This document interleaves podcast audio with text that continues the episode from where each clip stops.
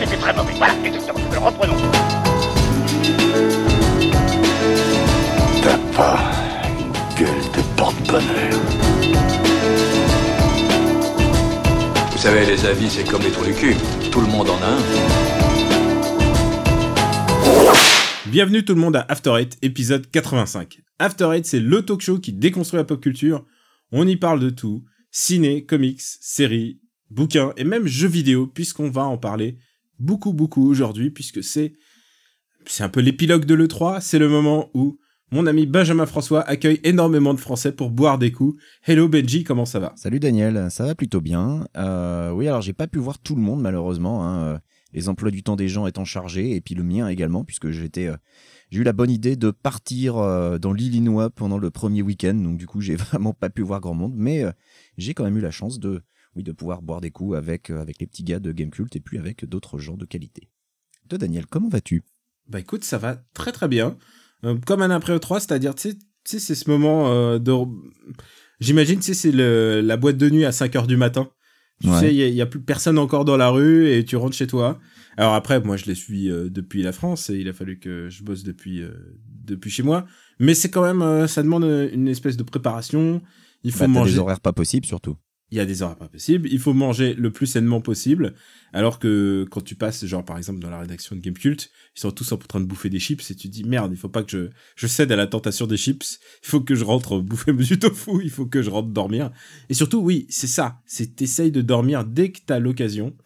Et, euh, et c'était plutôt une bonne saison. Euh, Je me je me plains pas. Pour moi, c'est le, c'est le premier gros salon, euh, même devant, même devant le TGS, pourtant que pour lequel j'ai énormément d'affection.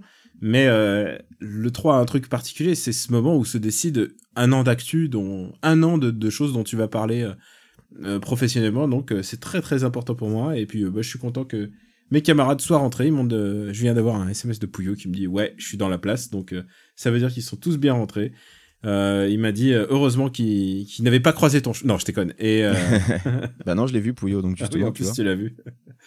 Et donc, c'était euh, c'était plutôt une bonne édition dont on va parler, mais avant, euh, c'est un After Eight habituel, sauf que maintenant, ça y est, euh, les blockbusters, on en parle moins. Peut-être que on va avoir d'autres actus que ça. Alors, Benji, c'était quoi ton actu cette semaine À part aller dans l'Illinois, qu'est-ce que t'es allé foutre dans l'Illinois? Oh bah j'ai rendu visite à ma belle famille, tout simplement, tu sais, hein, des trucs tout bêtes. Donc, ils sont de l'Illinois, d'accord. Voilà, mais oui, puis j'ai fait un peu d'urbex dans un dans un, un vieux cinéma, un vieux théâtre reconverti en cinéma et maintenant inutilisé. J'ai plein de photos. faudra Dans, que je dans quelle ville toi. Une ville qui s'appelle Aledo. C'est un petit bled euh, à la à la frontière de, de l'Iowa. C'est Est-ce que tu peux me raconter comment t'es rentré c'est très rural. Bah en voiture, tout simplement, tu vois. Ah non, pas dans le cinéma, tu veux dire. Ouais, ouais, dans le cinéma, ouais. Euh, alors, euh, comment je suis rentré dedans? Eh ben, il appartient à la grand-mère de ma femme, donc elle avait les clés, tout simplement. Ah, donc, ok, c'est un urbex presque Voilà. légal, ok. C'était un urbex complètement légal. On n'a on pas fracturé la porte, on n'a pas utilisé de pied de biche, on a juste utilisé la clé. Euh, mais c'était intéressant. J'ai pris plein de photos et je, je les partagerai euh, avec toi. Il y, avait des trucs assez cool de, à voir dedans. Attention, Urbex avec pied de biche, c'est effraction. Urbex, c'est tu Tout à dois fait. rentrer sans utiliser de pied de biche quand même. Et, euh, et d'ailleurs, alors on y, on y est allé à l'occasion du festival de la rhubarbe, qui est, euh, tu vois, on avait fait un épisode sur le festival au tout début d'After Eight. Et bien, le festival de la rhubarbe, c'est euh, probablement l'événement le plus marquant euh, de, de cette petite ville de l'Illinois. Euh, et euh, ce qui est, euh, ce qui est assez, euh, assez drôle, c'est que euh, il y a toute une sorte de, de marché aux puces où les gens vendent euh, tout un tas de choses, des choses qu'ils confectionnent eux-mêmes, comme par exemple euh, une sauce barbecue à la rhubarbe, ou alors euh, des tartes à la rhubarbe carrément. Euh, mais il y a aussi des trucs sans trop de rapport avec la rhubarbe, comme par exemple ce stand qui vendait des, des drapeaux, des posters, des t-shirts, et qui vendait de magnifiques drapeaux confédérés, puisque évidemment, l'Illinois, vous pouvez regarder sur une carte, c'est le sud, hein, c'est le sud profond des États-Unis, comme tout le monde le sait. Donc là, pendant ce temps-là, Daniel cherche sur une carte, c'est où l'Illinois et se Non, non, je vois, je vois où est l'Illinois. Tu sais, J'ai fait, euh, j'ai suivi quand même quelques élections euh, aux États-Unis, donc c'est le moment où tu apprends un peu où, où sont situés les, les, les États. Évidemment, le plus simple pour moi, c'est la Caroline du Sud, parce que je vois où exactement où c'est par rapport aux États-Unis. Mais l'Illinois, je vois à peu près. Euh, Et alors pourquoi la Caroline du Sud en particulier? Parce que je sais pas, tu sais, il y a quelques, il y a des moyens mémotechniques pour essayer de les mémoriser. Moi, je pars de la Caroline du Sud pour faire ensuite, tu vois, je fais l'itinéraire par rapport à la Caroline du Sud. Mais après, euh, il y en a qui partent du, de- On pourrait dire que c'est la Floride hein, qui ressemble un peu au pénis des Il États-Unis. y a un peu le pénis, mais il y a un mec qui m'avait raconté, il y, a un, il y a une espèce de moyen mémotechnique sur tu fais une espèce de forme, une espèce de mec avec un chapeau au milieu et ça fait à peu près. euh, euh, et donc tu vois, il il y a des trucs pour essayer de les retenir. Après, il y en a 50 et tu sais quoi? Et moi, je m'aventirais pas là-dedans parce que moi déjà, je sais pas reconnaître euh, euh, exactement euh, Provençal Côte d'Azur, tu vois. C'est c'est genre Ah, mais les départements français, il y en a, il y en a plus de 90. C'est quand même, c'est plus c'est dur. plus encore. dur et en plus ils changent régulièrement ils changent de blase surtout et donc alors que au moins on peut dire ça aux États-Unis il y a une espèce de cohérence c'est qu'ils changent pas ils t'en rajoutent pas trop trop Ouais, ça change, ça change moins souvent. Et- Euh, mais du coup, c'était pas mon actu. ah c'est pas ton actu? Ah dommage Mais non. putain ça, ça, ça changeait vraiment de la de, de ce qu'on avait d'habitude Pour le coup, ça changeait vraiment des blockbusters. Mais justement, on va reparler un petit peu de blockbusters. hein, je m'en Ah. excuse d'avance, puisque hier, je suis allé voir Dark Phoenix. Et oui, parce qu'il faut en parler. On fera certainement pas une émission entière sur Dark Phoenix, parce que franchement, bah top on départ peut en dire. mais, euh, mais voilà, bah écoute, euh, je, on va dire que je suis content que cette franchise se termine, enfin, parce qu'elle n'en finissait plus d'agoniser. Alors, il y a eu quelques miracles. hein. On peut parler de Logan qui, était, euh, qui tenait du miracle. il y a eu First Class Mais- Il y a eu First Class, voilà, First Class qui était un peu le reboot. hein. Ils ont tenté de rebooter en se rendant compte que, que ça partait en sucette.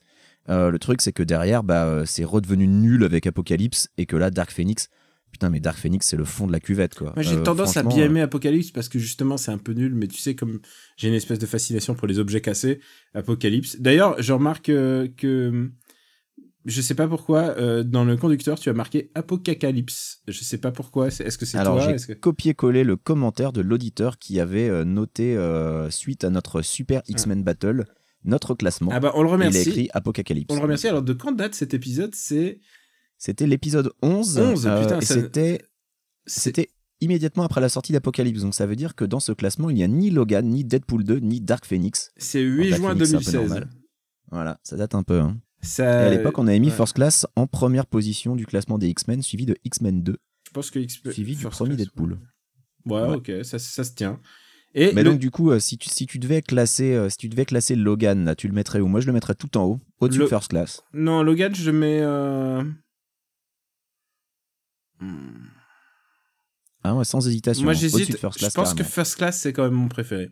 Je pense que les. D'accord, donc tu mettrais Logan en, En fait, le point commun de Logan et de X-Men First Class, c'est que les fins sont un peu, un peu nazes, le- les dernières 20 minutes.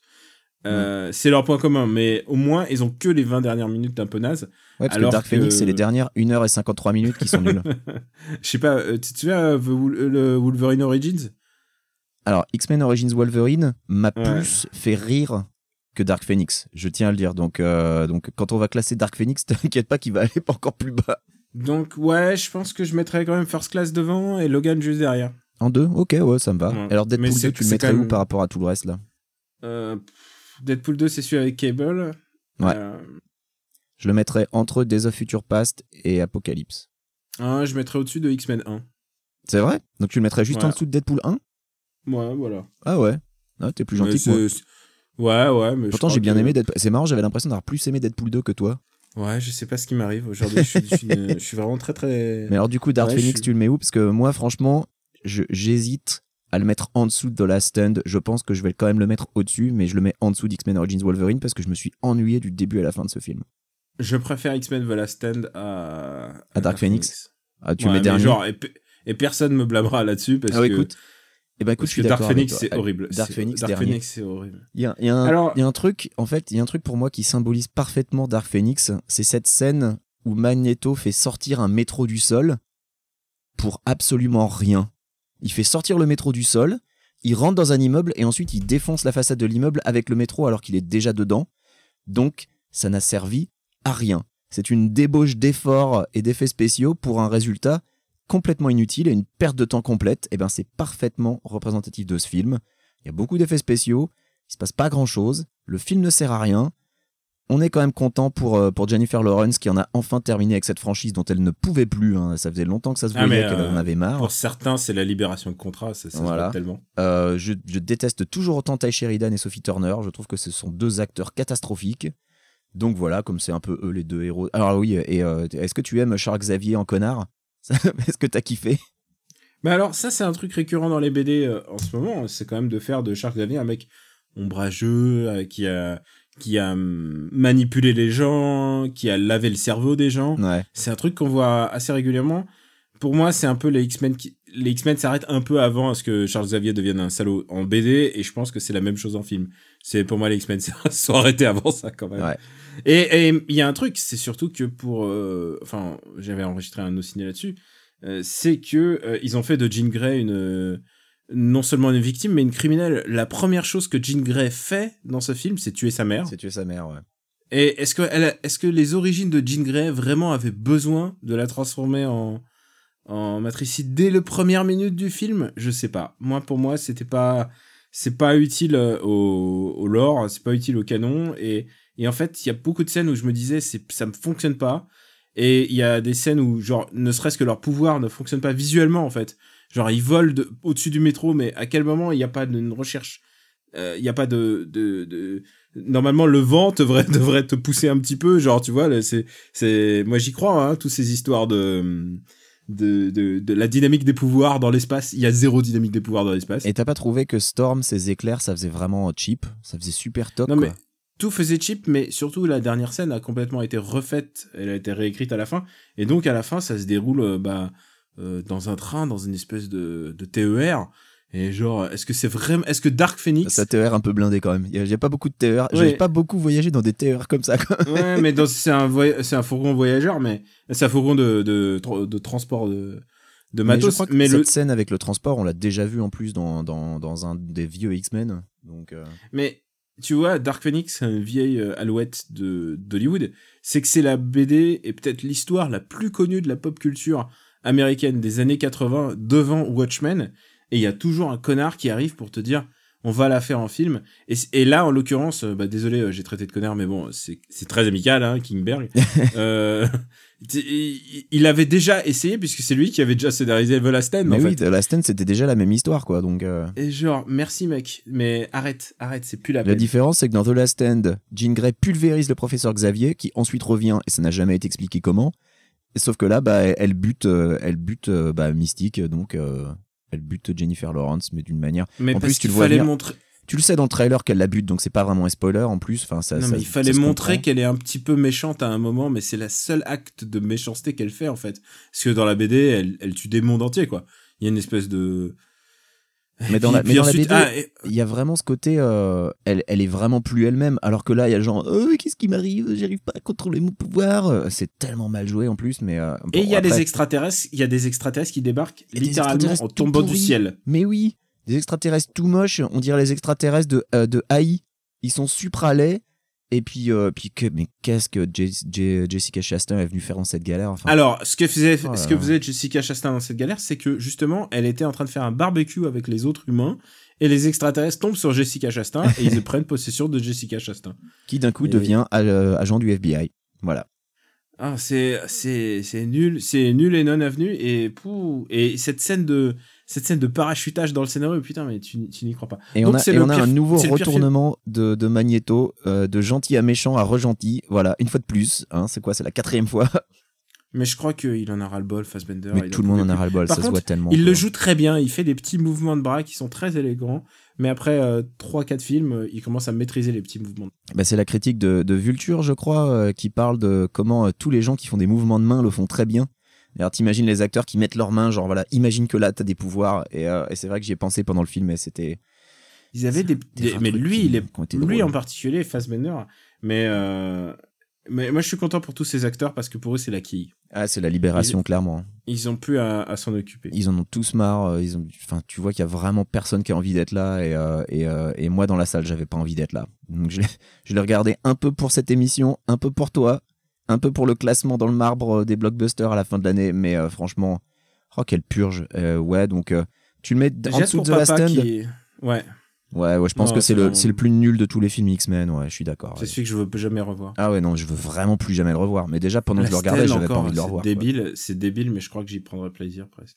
La Stand j'ai une pensée juste pour papa qui aurait bien voulu être avec nous, mais qui a, qui a des travaux à faire. Ouais. Et, Et puis qui va devoir regarder Dark Phoenix aussi. J'ai pensé pour lui.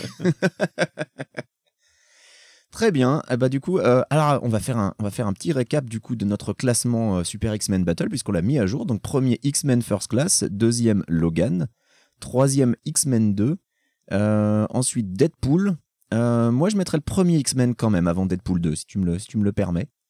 Comme tu Euh, veux, je m'en fiche. Je voilà. m'en fiche complètement. Tu vois, pour moi, tu 2. sais, euh, il y, a, y a Xavier qui va arriver, il va, il va laver nos cerveaux et on s'en fiche. Voilà, il va nettoyer la mémoire de tout le monde. Euh, ensuite, Days of Future Past. Ensuite, Apocalypse. Ensuite, Moi, pour moi, je le mets tout, je le mets tout en haut, Apocalypse. Je- je- Ensuite, X-Men Origins Wolverine qui s'en sort bien. hein. Euh, X-Men The Last Stand. Et en dernier, Dark Phoenix parce que c'est vraiment de la merde. Et parce que c'est frais. Bah et toi, Daniel, c'est quoi ton actu? Parce qu'on a Eh bien, parlé que de moi C'est vrai, mais on a parlé que toi et aussi de Dark Phoenix en même temps. et de la rhubarbe. Et de la rhubarbe. C'est fou ça, la rhubarbe. Genre, il y a un festival de rhubarbe. Genre, est-ce qu'il y a une ville aux États-Unis où c'est la- genre la- le festival du rutabaga? Bah pourquoi pas? Non mais tu sais, je suis sûr qu'en France, t'en as aussi des trucs comme ça dans des petits villages.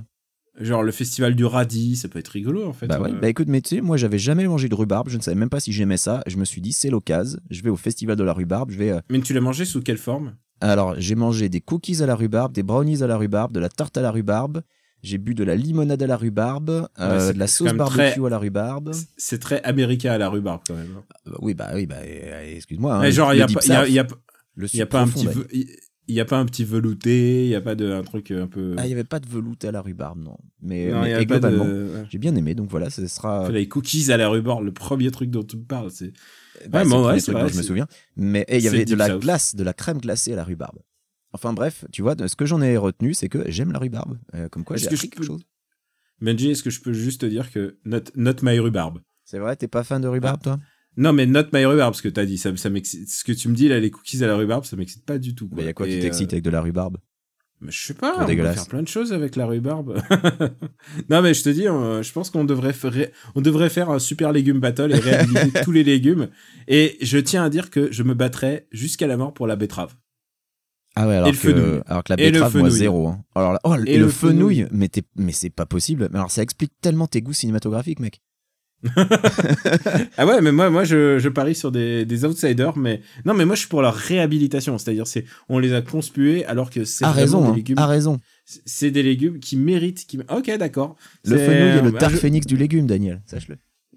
Écoute, c'est pas tombé dans l'oreille d'Assure. Je pense que on a besoin de on a besoin de sujets d'été pour tous ceux qui qui diraient qui diraient oh là là il parle trop de blockbuster.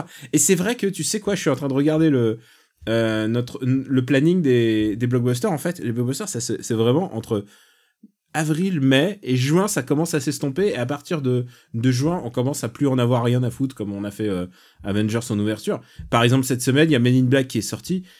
J'ai entendu, j'ai entendu personne qui en a parlé. Moi, je vais aller le voir par euh, culture personnelle, quoi. Euh, Bah, j'ai cru lire qu'en France, Parasite fait plus d'entrées que Men in Black, ce qui, euh, ce qui fait plaisir. c'est, alors, moi, je, moi, je m'en fous de qui fait plus de, d'entrées quand c'est pas Parasite. Par contre, Parasite, je, suis- je suis vraiment content. Parasite, ça va peut-être être fait le, le film coréen qui va, qui va dépasser le million de- d'entrées. Être- mais c'est que Men in Black fois. International, a priori, c'est pas très bien. Euh, ça peut pas être pire que Dark Phoenix, je pense, mais euh, c'est pas très bien, donc c'est peut-être pour ça que les gens parlent peu. Euh, puis euh, voilà, bah, moi je, te rappelle que je suis pas client de la franchise Men in Black dès le premier, donc celui-là je vais le zapper tout simplement. Alors que c'est quand même la semaine de sortie de Roxane avec euh, Guillaume de Tonquédec, Léa, Léa Drucker et Liobel Belansky. Eh oui, bah oui, je comprends pas qu'on en parle pas plus. C'est, alors écoute, écoute-moi ce, ce, ce pitch. Toujours accompagné de sa fidèle poule Roxane, Raymond, petit producteur d'œufs bio au centre de Bretagne, a un secret bien gardé pour rendre ses poules heureuses, leur déclamer des tirades de Cyrano de Bergerac. Eh ben écoute, eh ben écoute, ça me vend presque autant de rêves qu'un podcast payant de Magellan. Voilà. Euh, ah, est-ce que tu veux qu'on en parle euh, de Magellan parce que c'était euh, dans l'actu Est-ce que peut-être que Peut en ça serait utile d'en revenir? Et vu que c'est toi le le le, le, gar- le, le gardien des clés de, de Magellan et c'est toi qui as principalement eu affaire avec ça. Tu sais qu'on n'a pas veux- parlé de Godzilla 2 non plus, hein, donc. euh, Non, c'est pas grave. Euh, Est-ce que tu, tu veux dire euh, une seconde un mot euh, sur euh, bah, on peut parler. sur Magellan et sur parce qu'il y a des gens qui il y a des gens qui savent pas du tout ce que c'est. Voilà, bah, il y a des gens qui en ont entendu parler à la télévision, puisque Mathieu Gallet, donc euh, ex-PDG de Radio France, a fait la tournée des popotes pour présenter son, son bébé.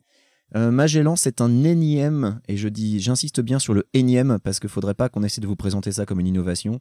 Euh, catalogue de podcasts euh, euh, qui sort donc sur, sur les, applications iOS et, Android. Et donc, pourquoi je dis catalogue de podcast Parce que c'est pas un bête client qui vous permet d'ajouter les flux RSS de votre choix ou même de farfouiller dans le catalogue dans le catalogue Apple Podcast, ce que font la plupart des, clients classiques. Non, là c'est un catalogue, c'est-à-dire que Magellan a intégré tous les flux qui étaient disponibles sur Apple Podcast. Euh, derrière, entre guillemets, les enferme sur une plateforme euh, fermée, puisque il, euh, il est indispensable de créer un compte pour pouvoir accéder au contenu Magellan, et se sert de ces podcasts qu'il a donc qu'il a donc agrégés, référencés, et des podcasts gratuits, on le rappelle, se sert de ces podcasts comme produit d'appel pour vendre son offre payante. Alors, euh, fondamentalement, je ne suis pas euh, opposé au fait de vendre du podcast. hein, les gens font ce qu'ils veulent. Euh, si quelqu'un a envie de mettre un podcast derrière un paywall, c'est son droit le plus, le plus, le plus, comment dire, exclusif. Mais là où ça me pose un peu plus de problème, c'est de voir les podcasts du RPU que l'on fournit gratuitement, sur lesquels on sue 100 et haut, pour lesquels on se donne du mal et on, Oh, oh, plutôt, quand même. voilà, surtout oh, hein, on suit pas trop de sang, heureusement. Euh, mais voilà, euh, ça, ce qui me fait mal au cœur, c'est de voir ces podcasts euh, servir de produit d'appel pour l'offre payante de Magellan. Euh, et pas que les nôtres aussi. et pas parce que les nôtres, euh, puisque ouais, y ils a ont, aussi tous les autres. voilà, ils ont référencé tout ce qui était disponible sur Apple Podcast. Donc ça leur permet euh, de faire la tournée des télés en disant, eh oui, euh, 385 000 émissions, euh, bah, ça représente des millions d'épisodes. Euh, Bah oui, Coco, mais t'en as produit zéro là-dedans. Euh, tout ce que tu produis, euh, c'est euh, c'est euh, Patrick Poivre d'Arvor qui lit du mot passant. Je suis désolé, mais euh, euh, alors c'est très bien si ça intéresse du gens hein, de payer pour entendre ça. Euh, tant mieux pour eux, mais, euh, mais les podcasts du RPU n'ont pas vocation à servir de produit d'appel pour ça. Ah ouais, touche pas à mon parle à mon Luc pour ça, quoi. Voilà, donc c'est la raison pour laquelle nous avons demandé le retrait euh, de, nos, de nos flux de, de Magellan. Et alors il y a des gens qui vont dire bah ouais mais vous êtes bien disponible sur Apple et sur Spotify et, et vous dites rien. Bah oui mais la différence c'est que pour être présent sur Apple et sur Spotify on en a fait la demande. Euh, C'était pas un opt-out forcé.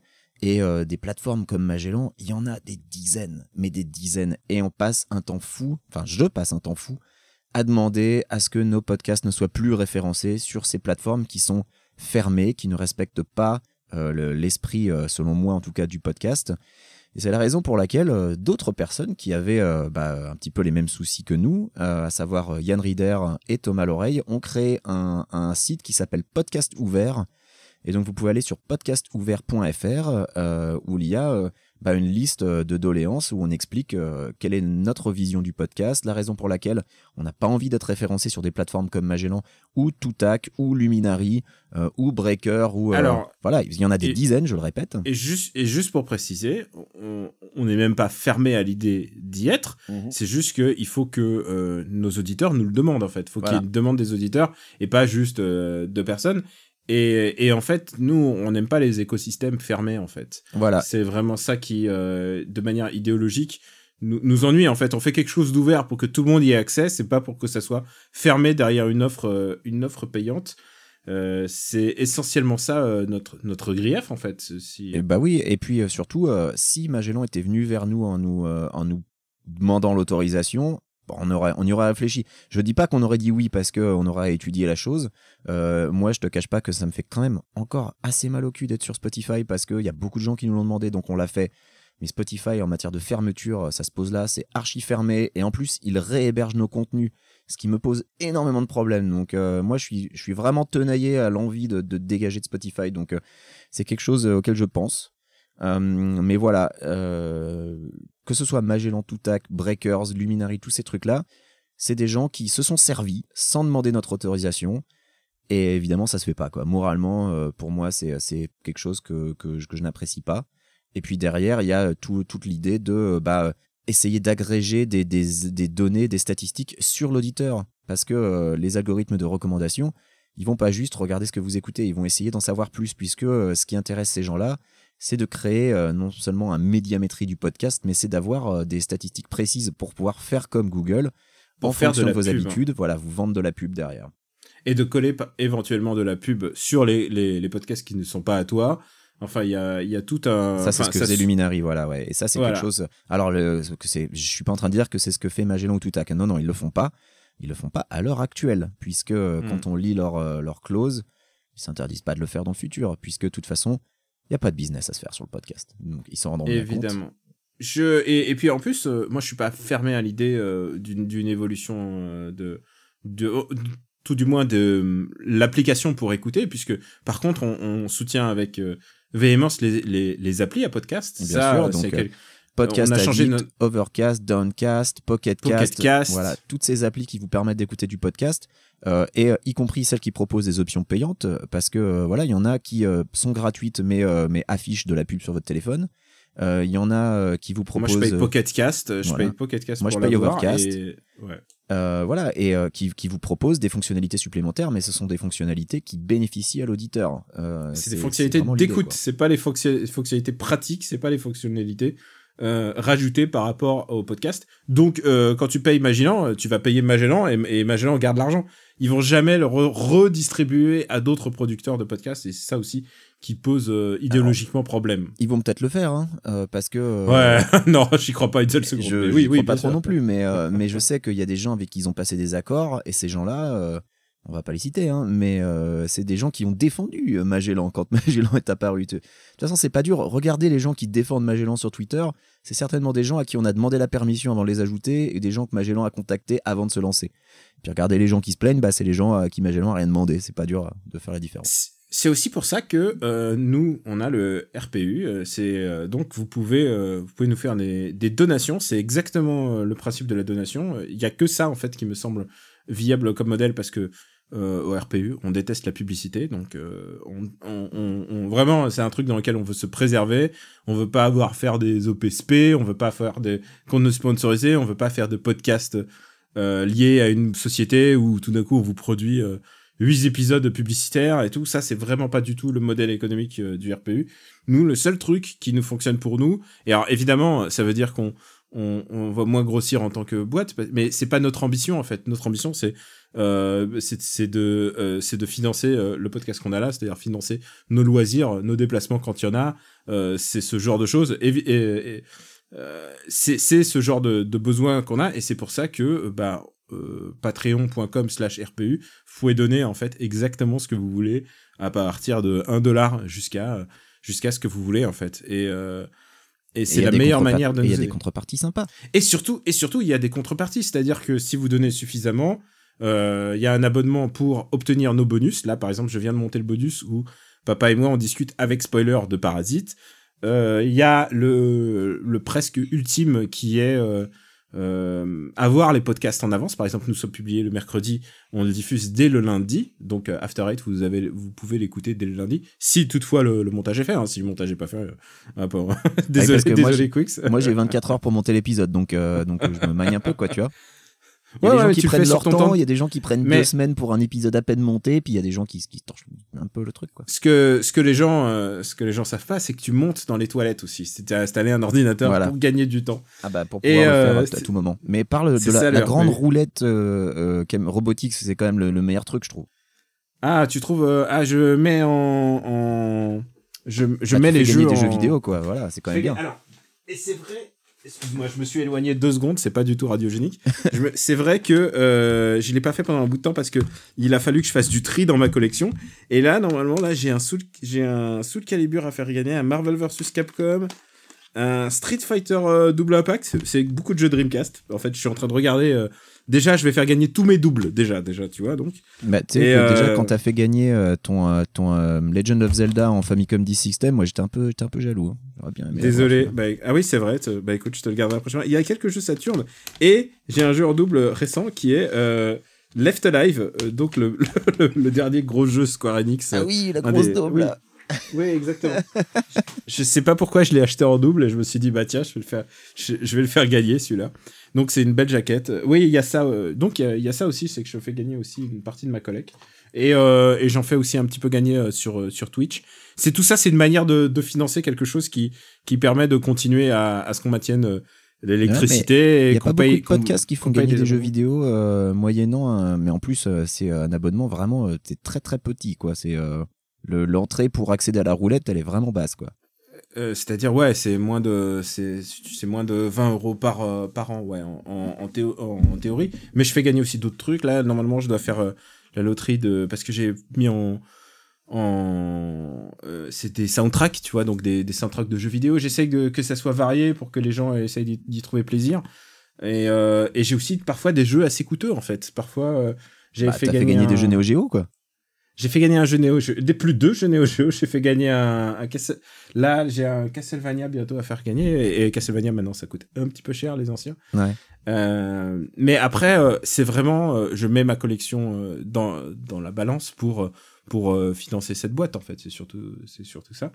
Et aussi en fait voilà pourquoi on fait euh, on fait le, le, RPU et qu'on a ce Patreon. C'est rare qu'on en parle. hein. Ça fait plus d'un an qu'il est là et en fait C'est vrai on- qu'on a lancé parle- le Patreon, on n'a jamais vraiment pris le temps de détailler tout ce qui était. euh, C'est vrai, mais en même temps, euh, le, le truc, c'est que euh, ça, permet, ça permet de faire les, les, les, les faux frais, les, les, les coûts courants de, de la vie, comme par exemple l'hébergement, euh, ou par exemple euh, simplement les déplacements quand il faut en faire pour les interviews de BD sans modération. Tu vois, tout ça, c'est des, c'est des frais qu'on, qui seraient difficilement euh, supportables pour, euh, pour, euh, pour de petits employés ou un mec en freelance comme moi. Bah ouais. Et, et du coup, ça permet de, de rester à flot et d'être, de, de maintenir la lumière allumée, comme on dit, mais aussi de, de mettre une pièce dans la machine. Donc, on vous remercie. Et vous savez quoi?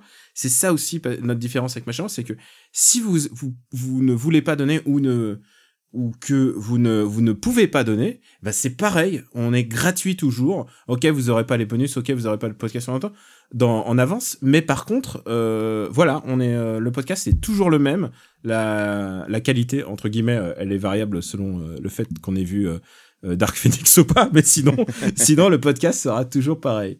D'ailleurs, euh, j'ai toujours pas parlé, j'ai toujours pas parlé de mon segment euh, Bah, t'as de- toujours pas donné ta news, on est à 30 minutes Ouais. d'enregistrement. euh, voilà, la qualité sera toujours pareille entre donc guillemets. là, le, le montage pour sortir l'épisode lundi pour les Patriotes, merci. Hein, merci. Ouais, après, on est que deux. Quand il y a trois voix, c'est plus compliqué. Oui, moi je vais y passer tout mon après-midi, c'est bien. J'ai que ça à foutre le Et- dimanche. Alors, je vais essayer d'être très, très concis pour toi. J'ai Marie Kondoisé ma life. D'accord. Est-ce que tu vois qui est Marie Kondo, bien Ah, sûr, je vois tout que à fait qui est Marie Kondo puisque euh, j'ai regardé euh, les épisodes sur Netflix avec ma femme et qu'on s'y est mis pour, euh, pour nos fringues. Alors, écoute, c'est, ce n'est pas une petite ré- réputation usurpée. Je suis très, très bordélique. Et ça, tu le sais.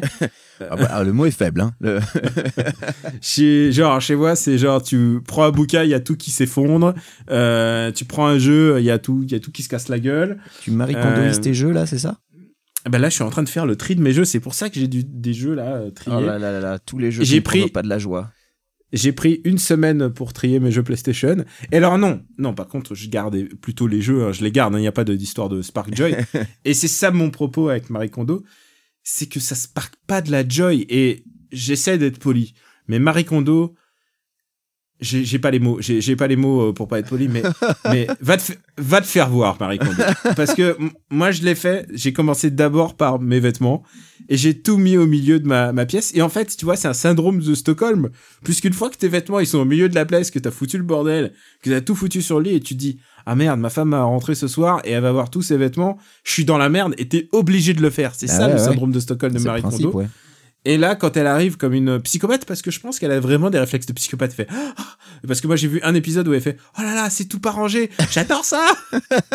non, non, pas ma cam. Et quand elle dit euh, ça spark joy, non, ça ne spark pas de joy de plier mes chaussettes, ça ne spark pas de joy de plier mes pantalons. Ah oui, J'ai alors, détesté cette étape. ce qui, ce qui spark joy, c'est pas le rangement lui-même, c'est c'est l'objet, c'est le principe. Si Ah ouais, mais moi, ça spark me- joy, alors tu te fais chier à le plier et à le ranger. Et tu Ah non, non, mais moi, ça, ça spark... j'ai sparké zéro, zéro joy de faire mes vêtements. Ça m'a pris deux jours de travail. Et, euh, et d'ailleurs, euh, ma, ma femme va en récupérer une grande partie pour les foutre à une brocante. Je, je laisse, je donnerai l'adresse euh, sur Instagram le jour où il y aura. Mais si vous voulez des t-shirts, vieux slips de Daniel, non, alors il y a beaucoup de trucs qui sont pas portés parce que c'est des trucs de jeux vidéo. Mais genre, si vous voulez le t-shirt Dance Dance Revolution, c'est là-bas qu'il faudra aller, les gars, parce que ça sera le sol de Paris. Euh, il y a du collector. Hein. Ah non, il y aura du, il y aura du collecteur. Je vais lui refiler aussi quelques, tu sais, les, les trucs que j'ai amassés au fur, et à, su- au fur et à mesure des Tokyo Game Show et des trucs comme ça. Donc, euh, soyez patients. euh, les vieux tote bag. je, je, je mettrai ça sur Instagram. Et donc euh, là, euh, j'ai fait, je me fais un atelier par, se- par semaine environ. Mhm. Donc là, j'ai fait les jeux PlayStation 1. Donc il y a 300 jeux PlayStation à trier. Oh je parle que des japonais. hein. Et, et là, j'ai presque fini Saturne. Et là, je pense que le gros du morceau m'attend, puisque ça va être les jeux, euh, les jeux Nintendo et les jeux Nintendo, il y en a depuis la, la nuit des temps. Ça va être, euh, ça va être compliqué. Donc, est-ce que ça a sparké Joy? Non, ça ne spark zéro Joy. Mais par contre, euh, mais par contre, c'était un, un truc à faire et, et j'ai hâte de passer à ma cave et à, à mon garage en fait. C'est ça parce que là, il y a vraiment, vraiment, vraiment beaucoup de trucs et je sais pas qu'est-ce que je vais faire de mes de mes euh, de mes maracas euh, samba de amigo quoi. Il y a trop, j'ai pas assez de place en fait. Oh, c'est pas le plus gros les maracas samba des amigos. Ouais, mais non, la boîte, la boîte est gigantesque parce que moi je garde les boîtes comme un con. Eh, mais la boîte Parapara Paradise par exemple, ou alors les boîtes Rock Band, imagine. Ouais, ah, avec les batteries. Bah écoute, euh, sinon, sinon ça va aller chez Stéphane Boulet. hein, que Ah bah oui. bah. Est-ce que, est-ce que maintenant qu'on a parlé de rangée de jeux vidéo, est-ce qu'on parlerait pas de jeux vidéo tout court? Ben, il serait temps qu'on s'y mette parce que 37 minutes, hein. mais en tout cas, je suis content d'entendre que même en français, on dit que ça spark joy. Ça me fait plaisir parce que tu vois, je, je cherchais une traduction et euh, dire Cherche ça pas. direct. Ça spark no joy.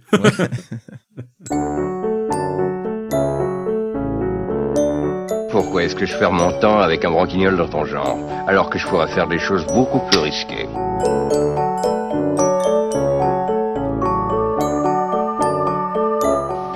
Ranger mes chaussettes par exemple. Le 3, c'est la grande kermesse des jeux vidéo. C'est à chaque fois des surprises, des déceptions. C'est à chaque fois des petites euh, curiosités, j'ai envie de dire. Et euh, évidemment des déceptions. Et parce qu'on est dans After Eight, évidemment, on va avoir un tout petit peu de hate. Benji, je sais que tu es revenu chaud de l'Illinois. Est-ce que le jeu, quel est le jeu qui t'a fait vibrer durant euh, cette, cette semaine? Alors déjà, euh, j'aimerais, avant qu'on parle des jeux qui m'ont fait vibrer, j'aimerais qu'on parle de l'E3 en lui-même et, de la- et de la mutation qui a été amorcée par le salon depuis plusieurs années maintenant. Euh, Bah go, on est là pour ça. Voilà, et, euh, et peut-être de mon relatif désintérêt pour cette édition de cette année, parce que c'est la première année depuis, pouf, ça fait mais vraiment longtemps, que je n'ai regardé quasiment aucune conférence en direct. Alors déjà parce que je n'avais pas la possibilité, enfin tu vois, je rentrais de mon festival de la rhubarbe, j'étais sur l'autoroute, bon. Mais ça m'a pas manqué en fait, Je- j'en avais un peu rien à foutre cette année, et j'ai l'impression que bah, euh, Sony n'y était pas, euh, je crois qu'Activision n'était pas sur le show floor, Electronic Arts, ils avaient leur événement à part. Enfin bref, euh, tous les gros finissent par s'en désintéresser. Alors, si ça peut permettre de donner plus de visibilité aux plus petits éditeurs, c'est pas plus mal. Mais dans le même temps, tu vois, cette E3, il m'a pas, il m'a- il m'attirait pas de base. Alors c'était peut-être euh, une erreur, hein, parce que il y a eu des, y a eu des bons jeux, enfin il y a eu des jeux prometteurs qui ont été annoncés. Euh, mais c'est vrai que c'est une édition cette année euh, dont j'avais un peu rien à foutre, quoi. Et, et je sais pas si c'était répandu et si c'était un peu pareil pour tout le monde. Et pourtant, tu vois, je suis, je suis tout près.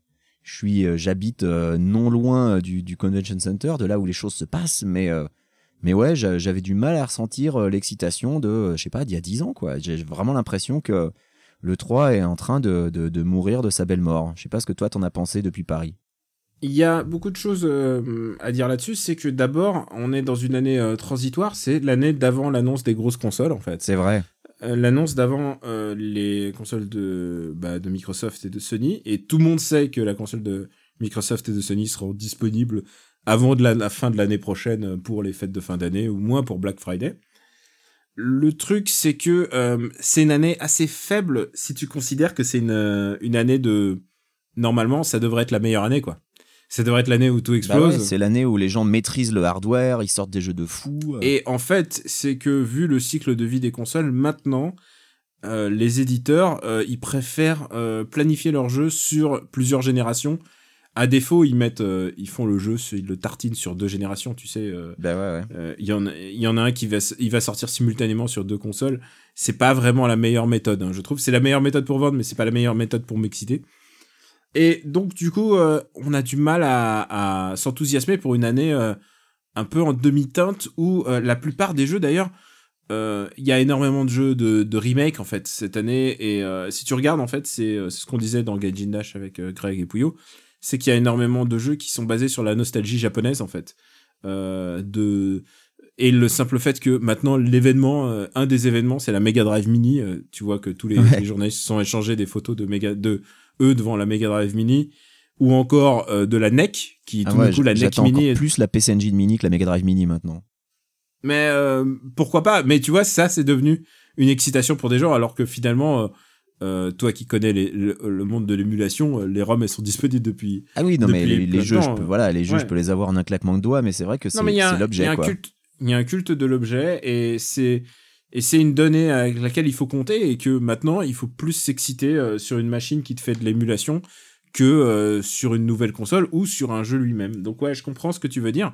Et il y a ensuite un autre facteur qui existe, c'est que maintenant, avec la disponibilité euh, simultanée des jeux et du coup des démos, en fait, euh, les gens, il y a plus de d'instantanéité, de proximité.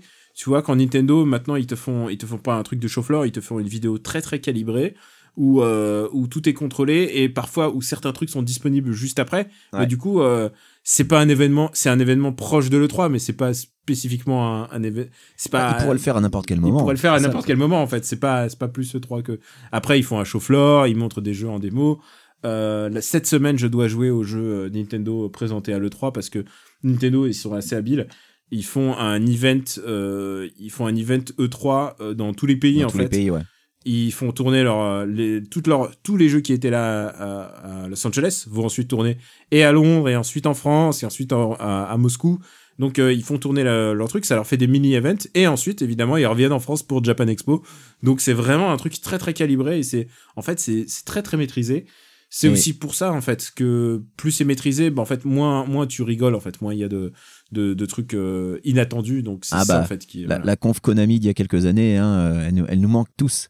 Euh, ah la cas, conf euh, wow euh, such euh, c'est- tu- 1000 1000 troops. Voilà, j'espère que euh, à l'event Nintendo auquel tu participeras, tu auras droit à ces magnifiques petits dioramas Link to the Past qui avait l'air Link to the Past, Link's Awakening qui avait l'air super joli sur le sur le stand Nintendo à l'E3 et qui me font regretter cette année de ne pas y être allé parce qu'ils avaient l'air tout choupi et ils m'ont tellement vendu du rêve.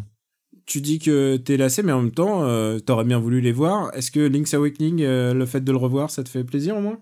Alors, euh, je suis très présent et je pense que je l'achèterai Day One, ne serait-ce que parce que j'adore la direction artistique, je la trouve vraiment super.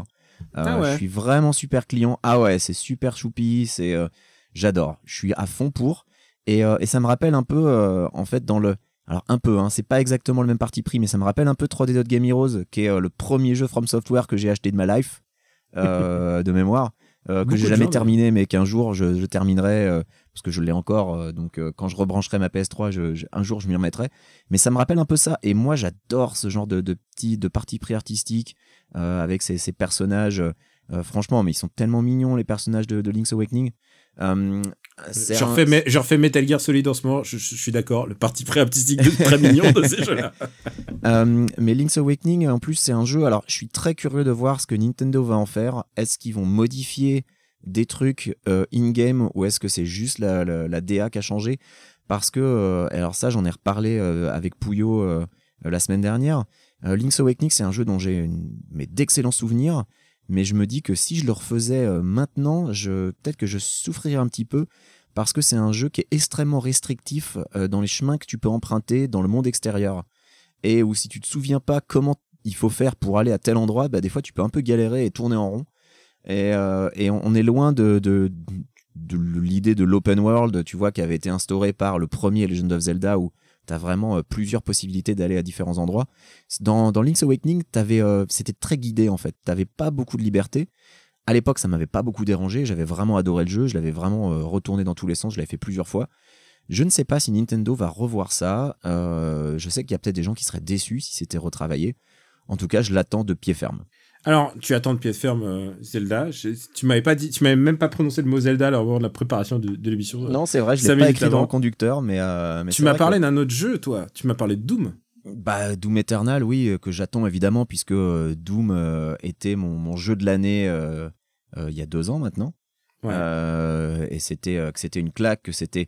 Le truc, c'est que le premier Doom, on l'attendait vraiment pas parce que euh, tout ce qu'on en avait vu, les trailers, les présentations, ça avait l'air nul, nul, ça avait l'air lent, ça avait l'air complètement mou du cul. Et que finalement, quand c'est sorti, ça a été une grosse claque parce que c'était pas du tout le jeu qu'on s'attendait. Donc là, pour le coup, bah maintenant, ce qui me fait un peu peur, c'est de d'overhyper ce Doom Eternal. Alors, de ce que j'ai vu des différentes previews, euh, le jeu est différent du premier. Euh, Il y a eu euh, plusieurs parties pris, notamment tout ce qui est déplacement, avec l'ajout d'un grappin, avec l'ajout de, nouveaux mouvements, avec un, un Doomguy qui par défaut est un peu plus lent, mais justement qui compense avec tous ces nouveaux mouvements qui ont été ajoutés. Bah écoute, j'attends. En tout cas, ce que j'en ai vu me fait envie. Euh, je suis pas du tout convaincu par le nouveau mode multijoueur qu'ils ont ajouté parce qu'ils se sont bien rendus compte que le premier mode multijoueur de Doom il était tout daubé et que personne n'y jouait de toute façon. Donc là, ils ont décidé de, de donner un aspect un peu jeu de combat, un peu à la For Honor, c'est-à-dire que euh, c'est euh, un jeu euh, multi où ça se joue à trois dans une arène, où tu as deux monstres et un gars qui joue le Doom Guy. Je suis pas convaincu du tout. Je pense que ça va pas du tout marcher. Euh, je peux complètement me planter. hein. Peut-être que ça va être super, mais euh, mais ce que j'en ai vu euh, bah, me laisse penser que je vais y jouer pour le solo et que le multi, je vais euh, je vais essayer 5 minutes et puis que, que je vais foutre ça à la poubelle. Donc ouais, c'est Doom Eternal le jeu que j'attends évidemment parce que euh, parce que le premier avait été une telle claque que je ne peux qu'attendre le deuxième avec euh, une excitation non feinte. Et puis je vais pas attendre longtemps. Il sort en novembre, donc euh, c'est déjà bien. Et pour ma part, euh, bah, mon, mon coup de cœur, bah, c'est évidemment Elden Ring, parce que Elden Ring, c'est le mélange du savoir-faire de Miyazaki, donc l'auteur des, des Souls, et aussi euh, le mélange avec le monde de J.R.R. Martin. Alors, le truc, c'est que maintenant, on sait pourquoi les romans de Game of Thrones prennent autant de temps. Bah, c'est parce qu'il est occupé à d'autres trucs. Il est occupé à d'autres trucs, et genre, d'où, d'où le mec qui fait le roman le plus attendu euh, par tous les, les, les fans d'Heroic Fantasy, et tout d'un coup, lui, il, il prend le temps de faire un autre truc. Genre, mais, mais qu'est-ce qu'il fait en fait? Mais, mais il a écrit il a écrit des préquels à Game of Thrones aussi, genre ah bah j'ai le temps, je vais faire autre chose, mais tu vois, enfin Oui, en fait, on- on- il se fait en fait, ça serait, oui, ça se ferait plaisir. Euh, comme euh, moi, je suis pas fan de Game of Thrones, les romans, mais je me mets à la place du fan et je me dis merde, il va, il va clamser avant.